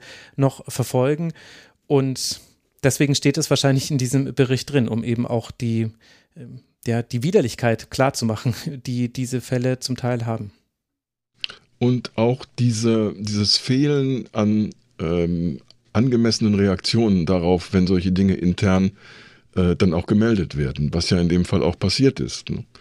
Und ähm, man hat halt ähm, ja den Mann dann rausgeschmissen, aber man hat eben so getan, als äh, könnte man das alles Schwamm drüber äh, irgendwie vergessen machen. Und das ist nun ein Fall im Unterschied zu dem, was ähm, den, die, die Riley-Situation in Portland angeht der ist relativ frisch. Ne? Also die, mhm. ähm, das ist aus dem letzten Jahr. Da ist dieser Club in Louisville erst äh, auf die Beine gestellt worden und ähm, da wenige Wochen nachdem die Saison begann, äh, wurde das bereits ähm, aktenkundig. Also es ist, ähm, es ist, wir sparen jetzt viele Details auch aus, aber ich glaube, es gibt einen Einblick, was in diesem Untersuchungsbericht aufgezeigt wird. Wollen wir vielleicht einmal zu den Empfehlungen des Reports kommen, denn das ist ja auch, ein paar kann man sich, glaube ich, schon herleiten, ein paar haben wir auch so, schon ein bisschen mit einfließen lassen. Aber ich glaube, das ist nochmal der Teil, der auch richtig interessant wird, auch mit Blick eben auf andere Länder, wie eben zum Beispiel Deutschland. Welche, welche strukturellen Veränderungen empfiehlt denn jetzt eigentlich Sally Yates, meine Güte, jetzt mache ich es wirklich jedes Mal falsch, in diesem Bericht. Und das erste davon, das scheint eine Selbstverständlichkeit zu sein, ist es aber nicht. Und auch dafür haben wir diese Fallbeispiele gebraucht. Teams müssen verpflichtend Missbrauch an Liga und Verband melden. Und dazu soll auch eine Datenbank aufgebaut werden in, in Zusammenarbeit mit den dafür Zuständigen bei der Liga, beim Verband. Es scheint so naheliegend zu sein. Und äh, dennoch ist das vielleicht eines der Grundübel gewesen, Jürgen, die, dass diese Kultur des Verschweigens auch dadurch gefördert wurde, dass es keinen Prozess dafür gab, was eigentlich getan werden muss im Fall der Fälle. Ja, und das ist die Schwachstelle, die inzwischen hm, hinreichend dokumentiert ist. Also, dass man, äh, wenn man das nicht zentralisiert, die Information, wenn man nicht versucht, äh, eine Form von ja, Klugheit äh, über die Problemlage äh, zusammenzukriegen, sondern wenn man das einfach nur alles isoliert betrachtet und jeden einzelnen Fall als Einzelfall irgendwo wegheftet, dann, dann kommt eben auch nicht das zustande, was dieser Yates-Bericht eben jetzt leistet, dass er eben wirklich ähm, den Zusammenhang herstellt, dass ähm, ja, dass Trainer werden einfach so wie die Priester in der katholischen Kirche werden einfach weitergereicht, sobald da irgendwas hochkommt und so. Also das kann man nur bekämpfen, wenn man, und sei es erstmal nur verbandsintern, es muss ja nicht unbedingt immer in der Öffentlichkeit abgehandelt werden, aber wenn man äh, das transparent genug äh, hand, abhandelt und dazu gehören eben solche Informations- ähm, Clearinghouses, also so Stellen, wo das alles zusammenkommt, sodass man auch sobald was auftaucht, kann man als erstes, das ist so ein bisschen wie bei der, wie beim FBI mit ihren Fingerabdrücken. Ne? Also wenn man irgendwo Fingerabdrücke nimmt an, einer, an einem Tatort, dann kann man als erstes da in den Computer gehen und gucken, kennen wir diesen Menschen schon. Äh, und das kann man eben ja auch theoretisch hinbekommen, weil so viele Figuren gibt es da ja gar nicht. Also mhm. Trainer, die Zahl der Trainer und die Zahl der potenziellen ähm, ja, übergriffigen Menschen ist ja nicht so groß und ähm, ja, das muss man nur an, anfangen und ähm, dann fortführen und zwar gewissenhaft. Mhm. Und interessanterweise erwähnt der Bericht an dieser Stelle auch die Trainerlizenzen oder die Vergabe von Trainerlizenzen als mögliches probates juristisches Mittel, um Trainer mit äh, Missbrauchsvorfällen aus dem System äh, zu bekommen. Also aktuell ist das noch so aufgebaut, dass man das wie ein Diplom einmal erwirbt, diese Lizenz, und dann ist die für immer gültig. Der Untersuchungsbericht empfiehlt, ähm, so ähnlich ist es ein bisschen auch bei den Trainerlizenzen beim DFB, dass man immer mal wieder diese Lizenzen wieder auffrischen muss, äh, dass es zudem Background-Checks von Trainern geben soll, die eine Lizenz erwerben wollen, dass sich der Verband auch um die Lizenzen der Liga kümmern soll und dass eben dann Täter die Trainerlizenz entzogen werden kann auch allen Komplizen, die untätig geblieben sind. Und nur solche Trainer mit einer Trainerlizenz dürften in der Liga trainieren. Das wäre eben dann ein praktisches Mittel, um auch eine rechtliche Handhabe zu haben, denn das dürfen wir ja auch nicht vergessen. Wir bewegen hier uns ja in einem Bereich, der auch juristisch abgesichert sein muss. Und das fand ich aber einen interessanten Gedanken, auch weil ich ehrlicherweise an der Stelle noch mal ein bisschen was über das Trainerlizenzsystem in den USA gelernt habe, das dann doch ein bisschen anders ist als hier in Deutschland. Ja, und ähm, in der Executive Summary, wo also vorneweg schon auch der äh, Stich, das Stichwort äh, Empfehlung kurz abgehandelt wird, äh, kommt dieser allgemeine Gedanke zur Sprache. These recommendations are not exhaustive. Das heißt also, diese Empfehlungen sind noch nicht unbedingt alles, was man dazu machen könnte, so, sondern sie sind einfach nur gemacht worden, um einen Rahmen, einen gedanklichen und strukturellen Rahmen äh, herzustellen, um vor allen Dingen die institutionellen Probleme bei solchen äh, Fällen äh, zu äh, ja, anzugehen, weil wir reden ja jetzt noch nicht davon, also wie kann man äh, übergriffige Menschen vielleicht ähm, auch behandeln, ja, im Sinne von äh, psychologisch oder, ähm, oder so, also ärztlich oder medizinisch behandeln ähm, und dafür sorgen, dass die in, als Individuen ähm, vielleicht aufhören, ähm, sich so zu verhalten, sondern es geht erstmal nur um die Strukturen und die Mechanismen, so wie sie sind und den Versuch, dass zumindest die, was hier in der Empfehlung heißt, uh, provide a safe and respectful environment for professional women soccer players. Das wird also jetzt hier auch nur ganz eng gefasst. Uh, es geht um die Profispielerinnen, die Profifußballerinnen. Uh, man versucht hier mit diesem Bericht nicht die ganze Welt, nicht die ganze Sportwelt ähm, zu beeinflussen oder, oder, oder so. Aber ich gehe mal davon aus, dass alle Sportinteressierten ähm, sich mit den Gedanken, die hier aufgeworfen werden, auch beschäftigen sollten und auch können, weil so viel anders ist es ja in den anderen Sportarten nicht. Oder das ist ja fast zu flapsig gesagt, es ist ja nicht anders in den anderen mhm. Sportarten. Ja, ich denke, der Untersuchungsbericht, der formuliert seine Empfehlungen ähm, aus dem Aspekt des Opferschutzes heraus, äh, völlig richtigerweise, wenn man seine Entstehung anguckt und weil das auch erstmal das Wichtigere ist. Und es gibt aber darüber hinausgehend sicherlich noch viele, viele weitere Felder, die man angehen müsste. Und gleichzeitig konzentriert sich der Bericht auch darauf, eben strukturell die zu überlegen, was kann man verändern in den Strukturen zwischen den Vereinen, zwischen dem Verband und der Liga, dass eben Missbrauchsfälle erstmal, dass da ein Prozess in Gang getreten wird, ein verlässlicher Prozess. Und da empfehlen sie eben unter anderem, dass es eben verpflichtende, zeitnah und gründliche Untersuchungen gibt bei entsprechenden Beschuldigungen. Dafür soll es Leitfäden geben. Die Teams dürfen die Vorfälle nicht bei sich selbst untersuchen. Ist vermeintlich trivial, aber dann doch ja eines der großen Probleme gewesen. Gleichzeitig soll es eine Verpflichtung geben für Besitzer, Mitarbeitende und Spielerinnen an den Untersuchungen teilzunehmen, sowie auch, das ist, bezieht sich auf fast alle Empfehlungen, die der Bericht gibt, es braucht natürlich auch Sanktionsmaßnahmen im Fall, dass da eben Beteiligte nicht mitmachen möchten. Also man braucht auch Druckmittel. Und das fand ich aber dann doch sehr interessant, Jürgen, wie äh, strukturell relativ klar die Empfehlungen auch formuliert sind. Das ist fast, fast eine To-Do-Liste. Also das klingt jetzt, ist dann vielleicht ein bisschen flapsig, weil das sind große Veränderungen. Aber im Grunde gibt es da jetzt wirklich, also insgesamt sind es zwölf Empfehlungen, die ausgesprochen werden. Und da könnte man in einem Jahr hingehen und sagen, okay, jetzt machen wir mal Haken dran, was davon wurde umgesetzt. Es ist dann doch sehr auf die Praxis hingedacht, finde ich. Ja, und auch der Verband, der ja nun der Auftraggeber für diese, ähm, für diesen Report war und ist, wird auch nochmal konkret angesprochen. Also wenn es um die äh, Verflechtungen geht äh, zwischen Verband und der Liga, die ja hauptsächlich mhm. ökonomischer Natur sind, ja. ähm, dass dort auch darauf geachtet wird, um ähm, diesen, ja, diesen diese Gemengelage, die so, die so viele Druckverhältnisse schaffen kann, ne? also die Abhängigkeiten, ähm, das, was wir hier Conflict of Interest nennen, also Interessenkonflikte, ähm, das Wort ist eigentlich irreführend. Ne? Ein Interessenkonflikt ist ja nur dann einer, wenn man begreift, dass es sich um einen handelt. ähm, vorher ist es auch schon einer, aber da habe ich jetzt kein richtiges Wort dafür. Also, dass man nicht reinschlittert in diese, ähm, diese abhängig, gegenseitigen Abhängigkeits- und, und Seilschaftsdenkmechanismen. Also auch das soll hier mit angeschoben werden. Und ich glaube, das ist zwar eine sehr abstrakte äh, ein abstrakter Punkt, äh, du hast schon sehr konkrete genannt, aber ein abstrakter Punkt. Aber ich glaube, dass man ein offenes Ohr jetzt hat, auch beim Verband und sagt, okay, wir haben jetzt so viel Geld ausgegeben, um diese Ergebnisse zu, ähm, äh, zu bekommen. Und jetzt müssen wir auch äh, vom Verband aus anfangen, uns genau damit zu beschäftigen, weil wir haben ja, wir haben ja Druckmittel. Wir sind ja Mitsponsor dieser Liga. Die, hm. der Verband braucht auch diese Liga damit ein Unterbau existiert für die Nationalmannschaft und für, den, für das, was die Jugendspielerinnen irgendwie anstreben.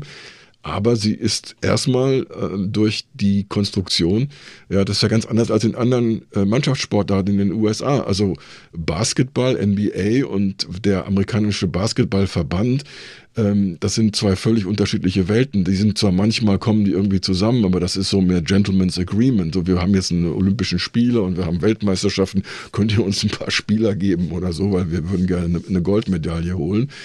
Ähm, und ist ja auch gut, wenn diese Spieler sich dann irgendwie gut zeigen können und so. Aber ähm, da gibt es nicht diesen, die, diese Enge, diese, diesen Zusammenhang. Ne? Oder im Football gibt es gar keine Nationalmannschaft. Ähm, wahrscheinlich ist es am deutlichsten, jetzt springen wir nach Kanada, äh, die Eishockeylandschaft dort ist, ist ähnlich furchtbar. Ne? Also das ist so ein, ein Selbstbedienungsladen der Sonderklasse. Und ähm, die Kanadier versuchen gerade damit äh, ja, umzugehen. Und möglicherweise gucken die jetzt auch über die Grenze und gucken sich das mal hier an, äh, auch um zu verstehen, wie man methodensicher arbeiten kann, um Dinge aufzuklären. Ja, und gleichzeitig ist äh, ein interessanter Nebenaspekt, äh, der Untersuchungsbericht sagt, gleich zu seinem Anfang, also wir haben auch unsere Empfehlungen hinsichtlich der Kosten, die dafür aufkommen, äh, formuliert. Also ich glaube, man will da gleich dieses Argument äh, schon das Wasser abgraben, dass äh, das gesagt wird, das sind alles ganz tolle Ideen, aber wir können das nicht umsetzen.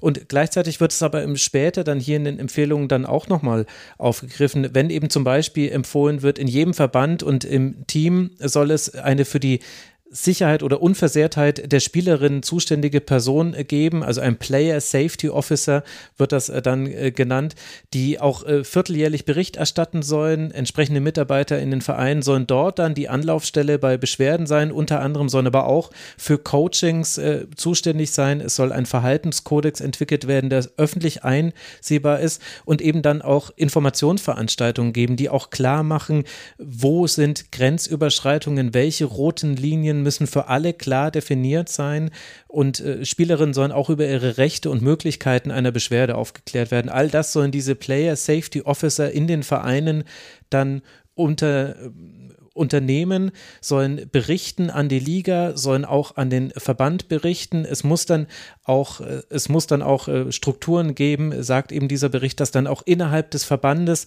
das vorgestellt wird und es muss auch im Lichte einer gewissen Öffentlichkeit äh, passieren. Also da geht es jetzt natürlich nicht zu so sehr ins Detail, aber das finde ich nochmal einen ganz interessanten Punkt. Wir sprechen jetzt hier immer so über die Schnittmenge an interner Kommunikation und externer Kommunikation und nicht alles, was intern ist, soll auch extern sein und gleichzeitig brauchen wir aber natürlich, und das haben wir an diesen Fällen auch gesehen, wir brauchen den Druck und das wachsame Auge der Öffentlichkeit, um zu verhindern, dass man da vielleicht zurückfällt in alte Muster oder nicht tatsächlich die neuen Muster überhaupt etabliert, die jetzt dringend geboten werden. Mich hat noch beeindruckt eine Idee, die ist hier unter Punkt 8 äh, abgehandelt. Mhm. Ähm, die klingt, sobald man sie liest, klingt die völlig, klingt die völlig gut. Ähm, da muss man aber auch erstmal drauf kommen. Ähm, der Verband soll die Liga ähm, dazu ähm, zwingen, quasi, ähm, ein System äh, einzuführen oder ein, ein, ein Verfahren einzuführen, das einmal im Jahr die Spielerinnen dazu bittet, ihre Meinungen zu den Verhältnissen äh, zu äußern. Ähm, das, ich gehe mal davon aus, dass das auch anonymisiert sein würde, aber mhm. ähm, die Hauptidee ist, wir warten nicht, bis sich Spielerinnen beklagen und etwas vorbringen müssen und dann vielleicht nicht wissen, wie sie das am besten machen. Wir loten schon mal die Wassertemperatur, indem wir jedes Jahr äh, checken, äh, gibt es da äh, Dinge, ne? ist da irgendwas am Rumoren und müssen wir dann nicht vielleicht dem nachgehen. Also die, die Umkehr des Prinzips, ne, dass man ähm, den Frauen die, die Pflicht äh, auferlegt, zu sagen, naja, also ihr wisst ja, eigentlich ist ja alles in Ordnung, aber wenn dann mal selten irgendwas passiert, dann müsst ihr eben bitte euch melden und was sagen. Ähm, wenn man das auch ausbaut aus dem System, ne, das finde ich eine ganz faszinierende Leistung. Keine Ahnung, ob das so kommen wird, aber das ist eben auch ein Vorschlag hier. Ja, ich halte das für gar nicht so unrealistisch, denn das war auch ein Detail, was mir aufgefallen ist im Untersuchungsbericht. Das scheint es in Teilen schon zu geben.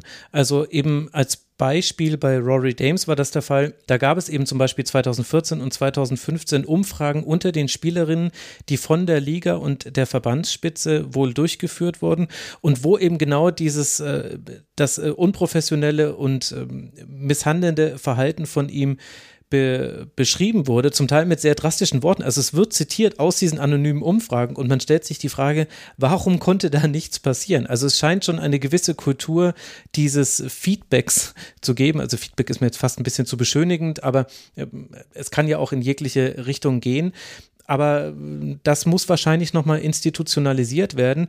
Und äh, was ich interessant finde, ist, dass auch alle Empfehlungen auf eine Repetition, eine Wiederholung äh, setzen. Also auch darauf setzen, jetzt nicht einmal etwas zu machen und es dann liegen zu lassen, sondern es muss etabliert werden als ein wiederkehrender Prozess, damit sich da eben gar nicht erst die Möglichkeit einspielt, etwas eben nicht zu machen, vielleicht etwas zu vergessen oder aus Kostengründen einzusparen, sondern es zu verpflichten und so aufzusetzen, dass es auch für alle eine Verlässlichkeit hat. Denn das ist ja einer der ganz wichtigen Punkte, Verlässlichkeit. Die hat eben jetzt über Jahre hinweg gefehlt und ist ein ganz, ganz großes Problem bei allen Dingen, über die wir jetzt hier schon gesprochen haben. Ja, also das, was wir, glaube ich, unter Konsistenz äh, auf mhm. Deutsch ja, so äh, ist es richtig. Genau. Ja. Ähm, nee, weil es gibt da wirklich ein Problem mit der mit den Deut deutschen und englischen Begriffen. Also Consistence und Consistency ähm, und Konsistenz. Ähm, ähm, ich bin jetzt nicht ganz sicher. Also Konsistenz ist eigentlich das, was man, äh, das ist eigentlich die Textur von von Dingen auf Deutsch. Ähm, und Consistency ist so die konstante und, ähm, und äh, konsequente und, und, und alles, was gleich zu behandeln ist, auch gleich zu behandeln, also auf die gleiche Art und Weise zu behandeln. Also ich bin jetzt nicht ganz sicher, ich müsste das erstmal wieder nachschlagen. Ähm, aber ich bin ja jetzt hier in dem Bericht tief drin. Ähm, wir müssen das irgendwie überspringen, glaube ich. Mhm. Der Untersuchungsbericht, äh, der sagt auch, dass äh, die Anforderungen hinsichtlich äh, Spielerinnenunversehrtheit ähm, auch finanziell gesichert werden muss. Also die Bedingungen an die Clubbesitzer müssen entsprechend verändert werden. Es soll jährliche Berichte über die Kultur bei den Teams und den Trainerausbildungen dargestellt werden. Es muss wieder Standards geben, die, die erfüllt werden müssen. Und wenn nicht, dann soll es dafür Sanktionen geben. Und das fand ich noch einen interessanten Punkt. Er ist total logisch, wenn man jetzt eben quasi, wenn man jetzt eben schon schon diese zwei Stunden vorher gehört hat. Aber Trainer dürfen nicht zu viel Macht haben, heißt es in dem Bericht, etwa auch in der Rolle des Managers über Transfer bestimmen. Also das ist, äh, glaube ich, auch nochmal ein ganz wichtiger Punkt, den man auch mitnehmen kann, auch für andere Konstellationen, auch in anderen Sportarten es darf nie ein Mensch über das äh, sportliche Schicksal eines Leistungssportlers oder einer Leistungssportlerin komplett entscheiden ist sowieso schon schwierig, dass es so wenige sind, wird sich allerdings in vielen Sportarten dann doch nicht vermeiden lassen. Aber nur einer, der, das ist eine Machtfülle, die ist äh, ungesund. Und ich finde, das ist eigentlich auch von außen leicht einsehbar, warum das äh, auch aus vielen anderen Gründen nicht sinnvoll ist. Ja, mir fällt da der sehr hm, interessante Begriff der Gewaltenteilung, den wir aus, der, äh, aus unserem Demokratieverständnis mhm. her kennen, ein. Äh, weil, äh, ja, wenn man das aufteilt, ne, also in die Regeln äh, zu machen, wäre vielleicht verbandsseitig, ähm, das, also das wäre der Bundestag oder so in dem Modell, ähm, das umzusetzen, das sind halt die Clubs und deren Manager. Ähm, das wäre also die Exekutive und dann nochmal, äh, und da hält sich Frau Yates dann erstmal so bedeckt, ähm, die Frage, also wer ist dann die Judikative in diesem Spiel, also wer ähm, geht dann wirklich ans Eingemachte, wenn, wenn Dinge passieren.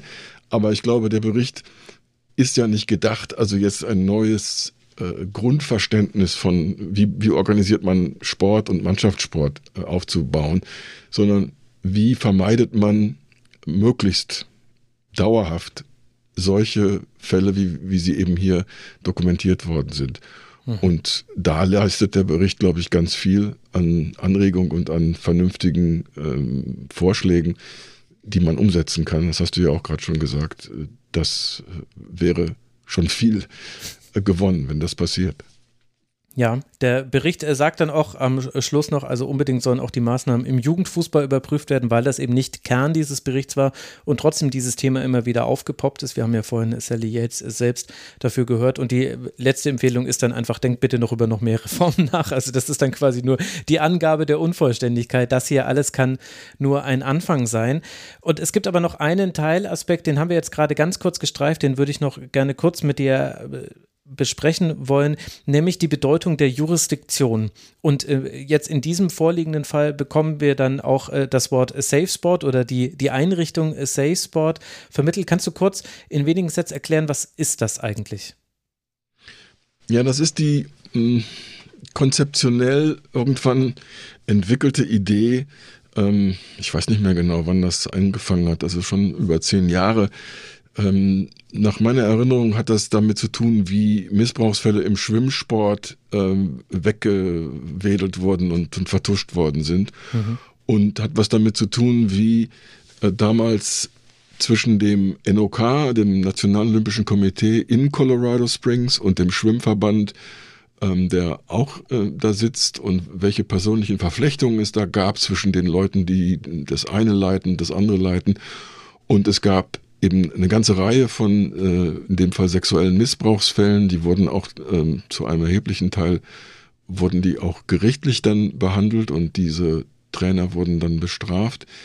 Äh, da hat man das als Konzept entwickelt. Also die Idee ist, ähm, wir wollen das wissen, was da vorgefallen ist und wir wollen dafür sorgen, dass diese Menschen, die ähm, überführt worden sind, nicht sich einfach in diesem riesigen Land von 330 Millionen Menschen dann irgendwo ähm, woanders einen, einen, Job besorgen können, der die mhm. gleiche, der ihnen die gleiche Chance bietet, sich wieder missbräuchlich zu verhalten.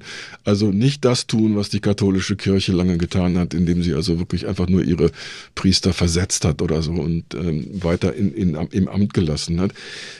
Da kommt das her und dann äh, gab es eine Durststrecke, weil ähm, dazu braucht man natürlich Geld und Personal und ähm, da hat man eben die Prioritäten nicht so hoch gesetzt, dass es gab halt Druck.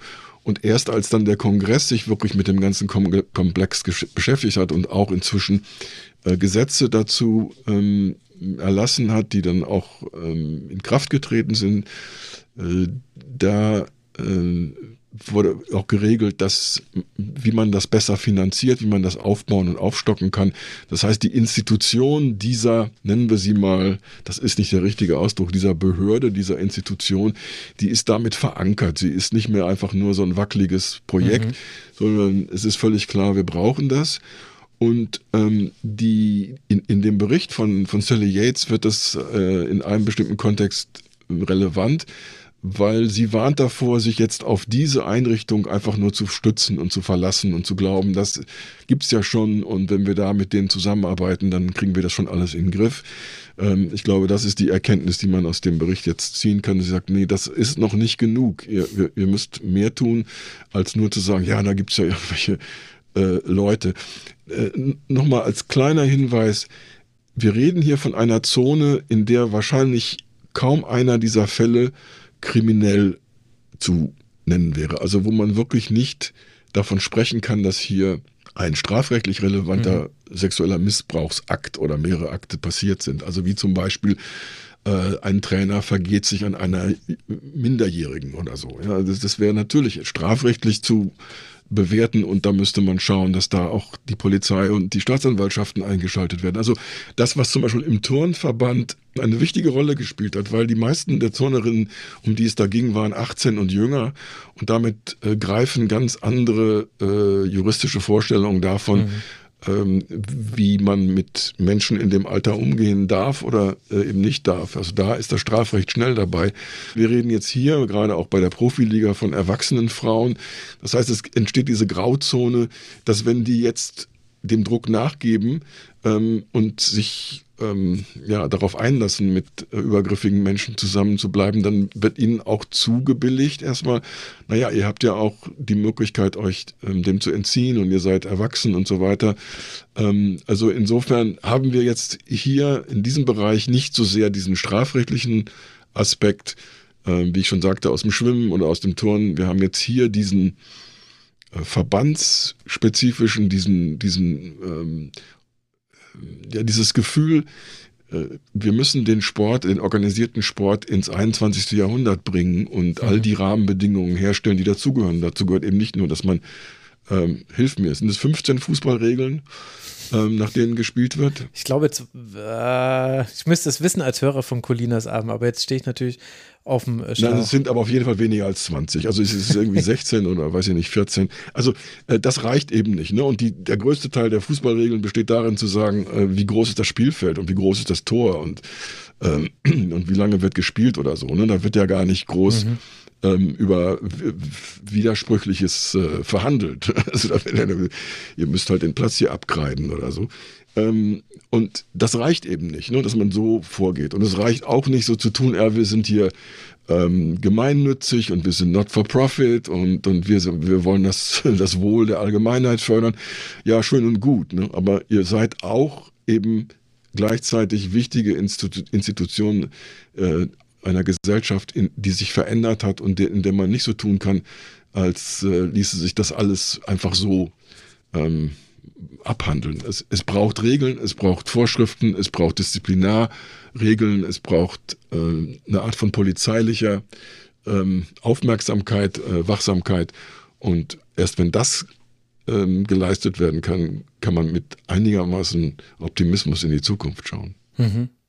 Ja, und das ist, also es sind 17 Fußballregeln. Ich habe es natürlich jetzt nochmal schnell nachgucken müssen. Diese Schmach konnte ich nicht auf mir sitzen lassen aber äh, es braucht eben auch ein, ein neues äh, Rechtsverständnis, was wir in Teilen ja auch schon gesehen haben. Das geht jetzt dann in eine andere Debatte über, das möchte ich jetzt, die Debatte müssen wir nicht führen, aber letztlich äh, bei Nein heißt Nein Gesetzen zum Beispiel, also jetzt eben, das ist die umgangssprachliche Formulierung dafür, die Frage nach der Bedeutung von Consent bei zum Beispiel sexuellen Aktivitäten, äh, da braucht es eben auch ein anderes Verständnis für. Und das ist ein sehr wichtiger Aspekt, den du hier mit reinbringst, dass wir uns hier in diesem Bereich eben in diesem Graubereich bewegen, der oft äh, straf- und zivilrechtlich nicht relevant ist, aber äh, dennoch ja so traumatisierend für die Opfer ist, dass man das als Gesellschaft nicht akzeptieren kann, dass es so etwas gibt und es ja dann auch richtigerweise gesellschaftlich geächtet wird. Es ist jetzt zum Glück so, dass ein Paul Riley nicht der Held Amerikas ist. Zumindest äh, ist es nicht so bei mir angekommen. Und gleichzeitig ist da eben auch noch viel zu tun. Und ich wollte dieses äh, Safe Spot als Institution auch deshalb hier nochmal genannt haben, zum einen, weil es die Dimensionen auch nochmal ganz gut klar machen kann, also in beide Richtungen. Also der Report, äh, der Untersuchungsbericht, der zitiert, dass ungefähr 30 Ermittelnde bei SafeSport für insgesamt 11 Millionen AthletInnen zuständig sind. Es gibt seit fünf Jahren ist SafeSport vom Kongress als Non-Profit Organization, als äh, gemeinnützige Organisation verbrieft. Ähm, in dieser Zeit gab es über 10.000 Meldungen von Missbrauch, insgesamt 3.400 Telefonate und 3005, äh, 350 Entschuldigung, Chats, die über die Plattform geführt wurden. Also die Dimensionen sind immens. Gleichzeitig ist die Unterbesetzung dieser Institution genauso wichtig.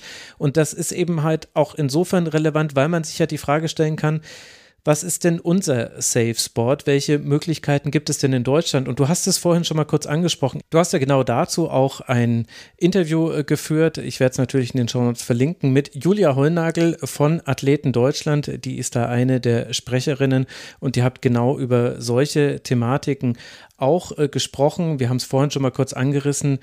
Empfehle ich den Hörerinnen und Hörern, sich auch das nochmal zu Gemüte zu führen. Und das bringt uns vielleicht äh, zum letzten Punkt, den ich nicht nur auf die Situation in den USA verstanden wissen möchte. Er heißt, was könnte jetzt passieren? Ich glaube, ein paar Dinge haben wir schon angesprochen, personelle Wechsel zum Beispiel. Vielleicht ist das auch nochmal der Moment, eben einer Spielerin die, Spinne, die Stimme zu geben. Äh, Becky Sauerbrunn hat sich auch dazu auf der vorhin schon zitierten Pressekonferenz im Nationalteam geäußert. Wir hören mal kurz rein, welchen Aspekt sie da nochmal hervorgekehrt hat. As for feeling safe, um,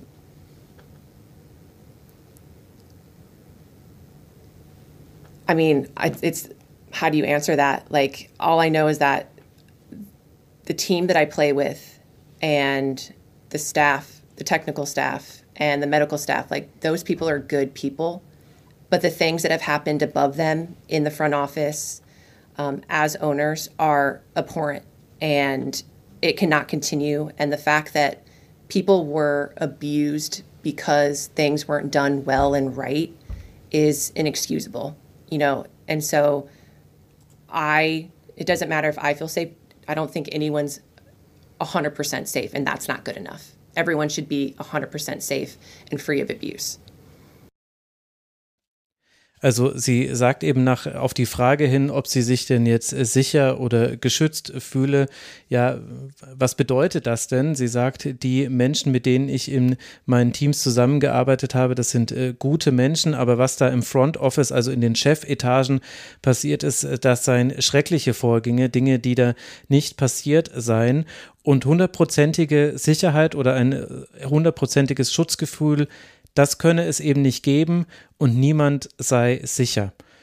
Und das sind dann doch sehr starke Worte, vielleicht aber auch jetzt am Ende dann auch dieser langen Sendung, Jürgen, eine recht realistische Einschätzung.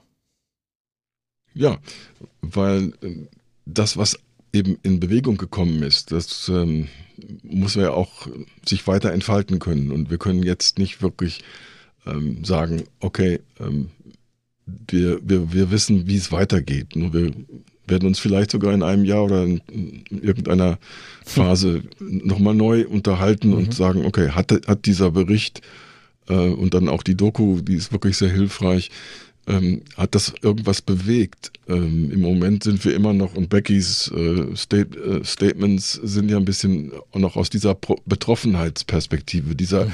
Erkenntnisentwicklung. Ne? Also da äh, ein, ein, Satz, den äh, Megan Rapino, die bisher gar nicht richtig äh, groß rausgekommen ist, hat jetzt erst angefangen, so ein bisschen was zu sagen what the fuck is going on? Ja, also so da, in der Phase, ne? mhm. ne? also dass man äh, sagen kann, meine Güte, ja, also das war ja alles, das ist ja alles gelaufen. Das ist ja nur nicht ähm, behandelt worden und nicht äh, öffentlich gemacht worden. Und äh, das, äh, da, da sind wir jetzt. Jetzt hoffen wir, also wir werden jetzt, glaube ich, nichts dazu beitragen, aber äh, wir begleiten das, äh, dass die Verantwortlichen ähm, Lehren daraus ziehen, aus dem, was jetzt angelaufen ist. Und ähm, wie ich die Amerikaner kenne, ich glaube, da wird schon einiges passieren. Ich hoffe auch, dass man in Deutschland äh, seine eigenen äh, Schlüsse daraus zieht und vielleicht auch Wege findet. Und wenn dann die Athleten wie in Athleten Deutschland den Mund aufmachen und ähm, sich einsetzen an den Stellen, oft auch hinter den Kulissen,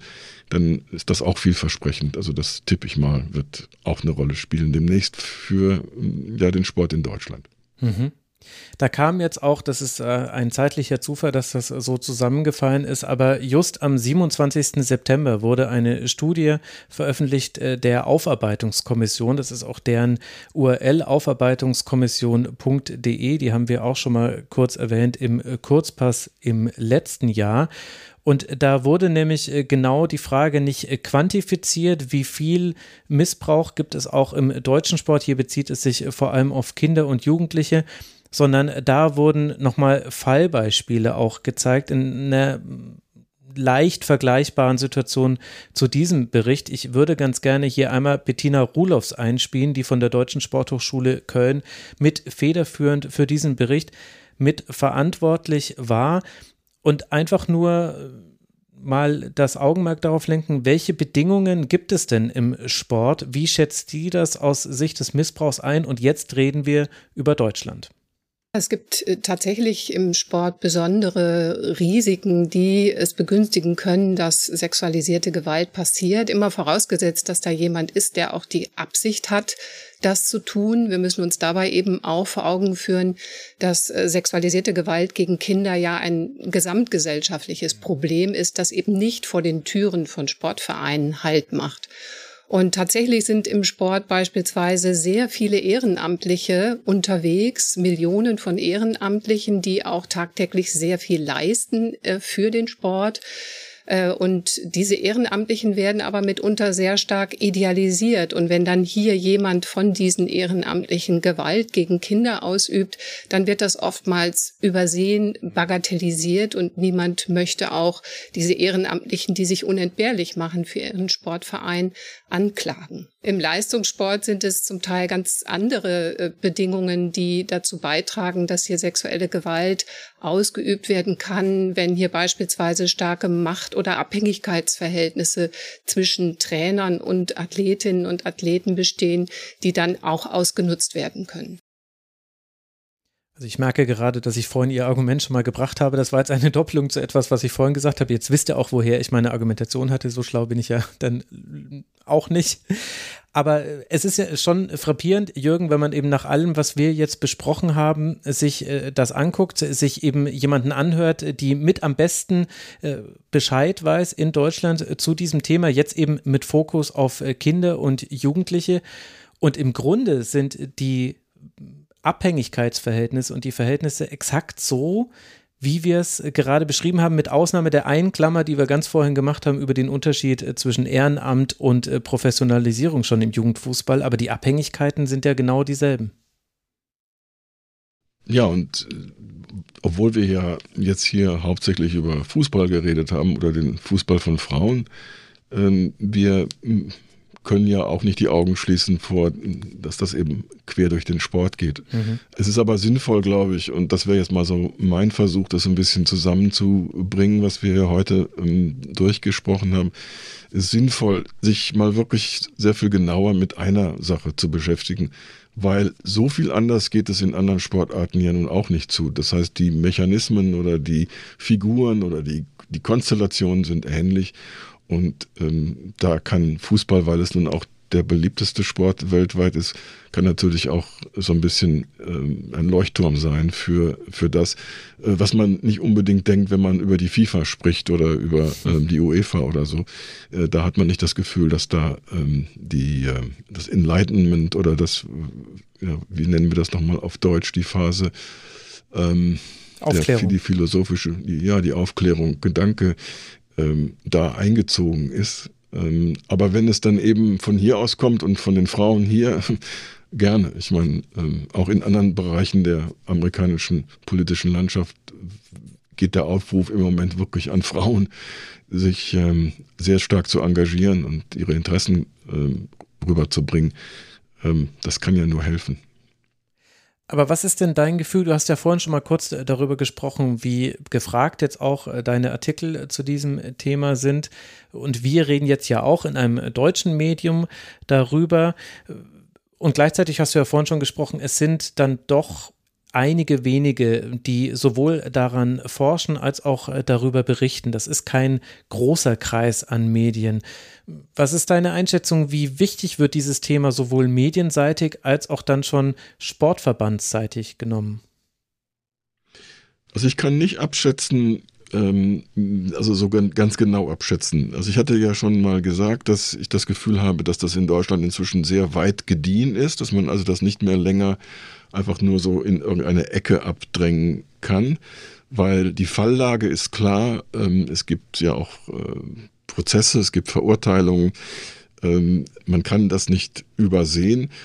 Die Frage, die sich immer in diesem Milieu stellt, ist, wie schnell kriegen wir eigentlich etwas umgesetzt?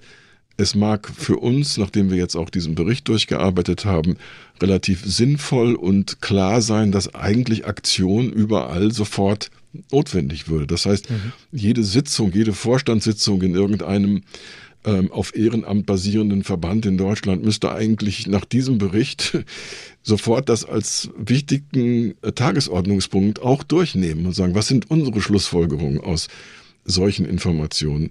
Und ich bin aber relativ äh, skeptisch, dass das so passiert. Ich glaube, dass äh, fast jede eigene, ähm, jeder eigene jedes eigene Milieu äh, ja eigene Aktionsenergie äh, hat und äh, oder auch nicht hat. Das heißt also, es wird schon wieder darauf hinauslaufen, dass die Athletinnen und Athleten ähm, den Mund aufmachen, was sie ja nun in Deutschland zum Glück auch jetzt tun, ähm, dass Interessenvertreter von denen äh, äh, mitziehen, also wie zum Beispiel die Sportwissenschaft, äh, die sich ja darauf mhm. bezieht, auf das, was im Sport passiert. Ähm, und bei der Politik in Deutschland, äh, was den Sport angeht, da, das habe ich aber schon mal, glaube ich, in einem anderen Zusammenhang gesagt, da mache ich mir keine Hoffnung.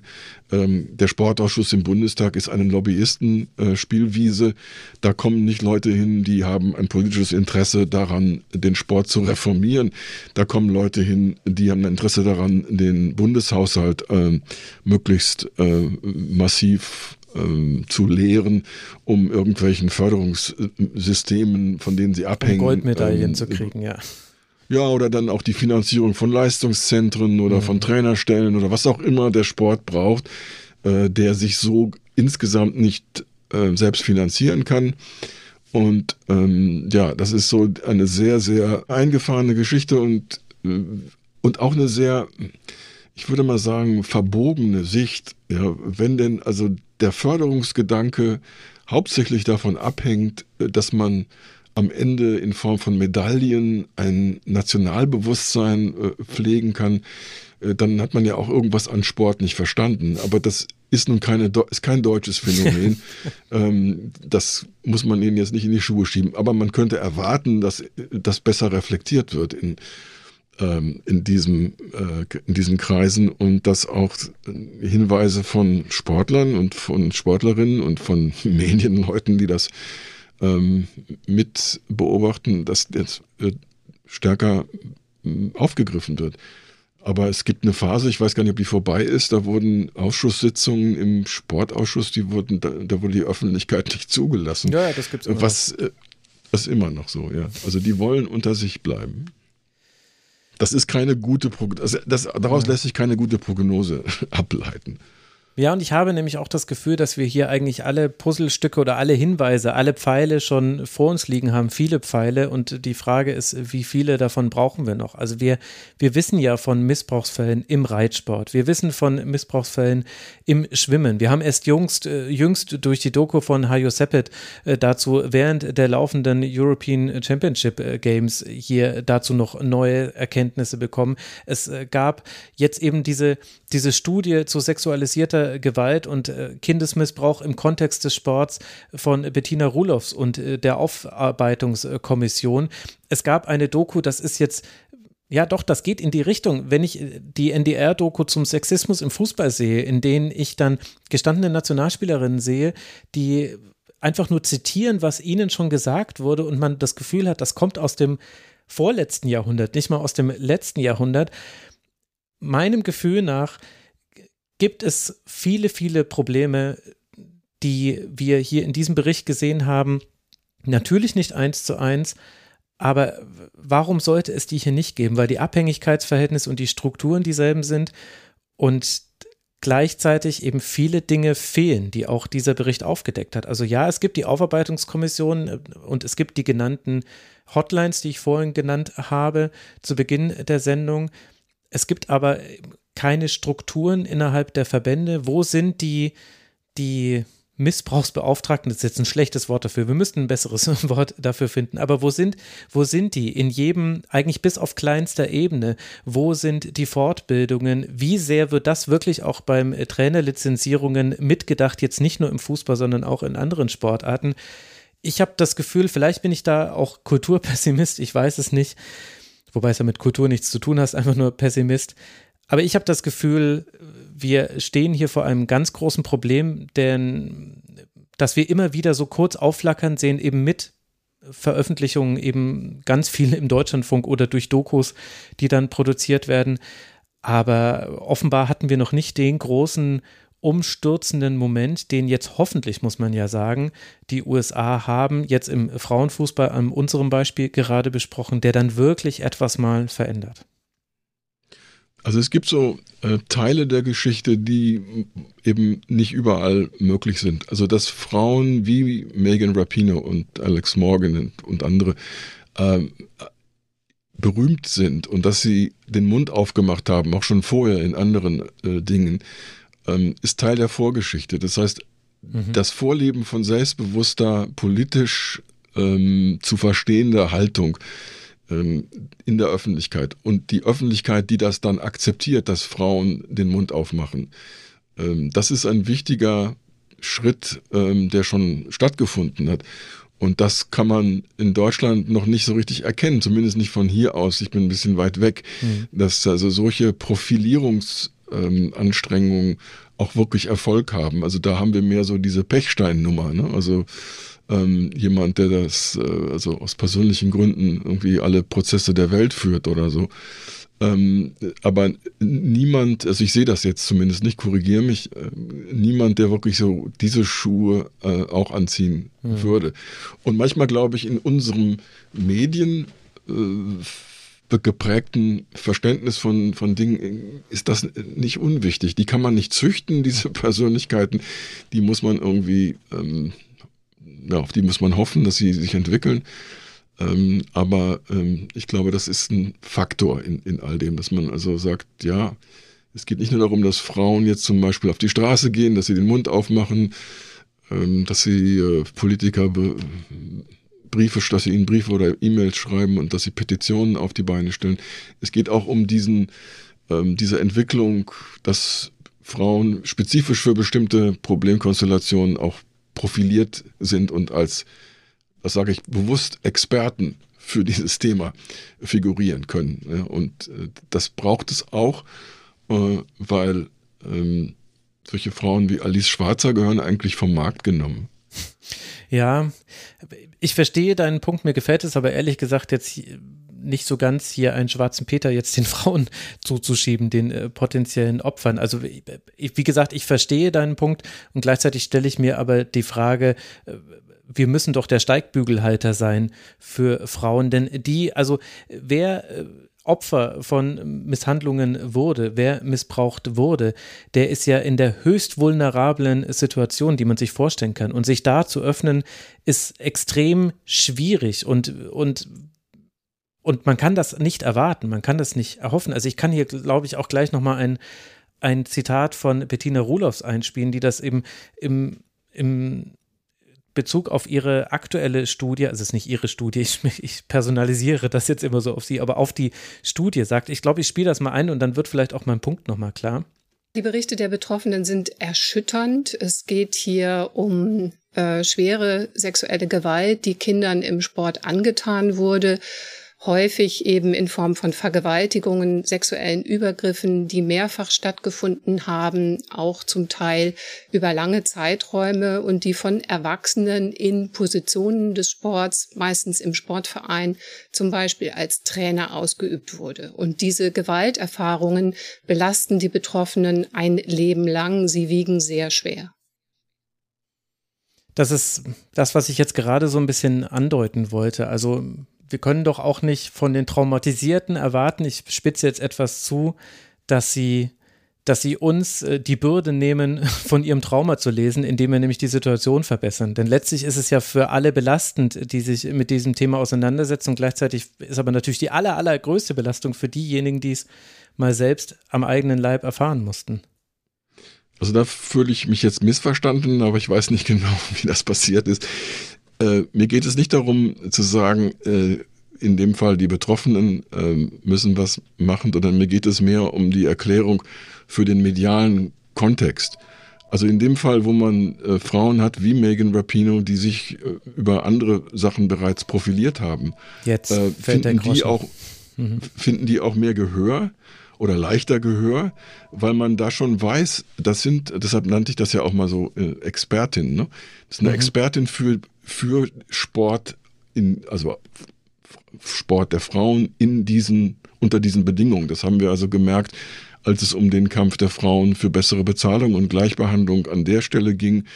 Äh, das merken wir auch in anderen Sportarten hier, wenn es darum geht zu sagen, Leute, das, das ist ein Anliegen, weil sonst landet das auf den Tischen von anderen Leuten und die sind eben in, das ist die Erfahrung jetzt ja über so viele Jahrzehnte, die sind eben nicht entweder nicht willens oder nicht in der Lage oder nicht interessiert, ähm, das ihren Job zu machen. Ne? Mhm. Aber ich sage jetzt nicht, der Job ist jetzt hauptsächlich der der Betroffenen, ja. sondern äh, die Hilfe, die das hat, wenn man schon ein, eine bestimmte Stellung hat im, im gesellschaftlichen Rahmen. Das ist natürlich groß. Das ist genauso, wenn Serena oder Venus Williams über Rassismus reden oder, oder so. Ne? Ich meine, da hört man hin. Ähm, da, das, äh, das meine ich damit. Ja, entschuldige, da habe ich dich tatsächlich äh, völlig äh, falsch verstanden. Ich schiebe es jetzt einfach mal auf die deutsche Uhrzeit, die wir äh, gerade haben. Äh, Im Grunde genau das, was wir im letzten Jahr hatten. Im Kurzpass haben wir ganz viel über einen Tweet von Megan Rapino äh, gesprochen, in dem sie eben gesagt hat, burn it all down, uh, let their heads roll. Ungefähr so war, war ihr mhm, Tweet. Ja. Und sie war ja eben nicht die Betroffene, aber sie hat sich damit mit den Betroffenen solidarisiert und ihnen eine Plattform verschafft. Und letztlich muss man eben auch sagen, wegen ihrer Bekanntheit einen der entscheidenden Anstöße dafür geliefert, dass eben diese Druckwelle, wie du es vorhin genannt hast, losgetreten wurde. Das war das, was du meintest. Entschuldigung. Ja, und das, das, was ich ähm, aus, der, aus der Ferne so nicht mitkriege, aber vielleicht ist da wirklich, bin ich da, liege ich da falsch.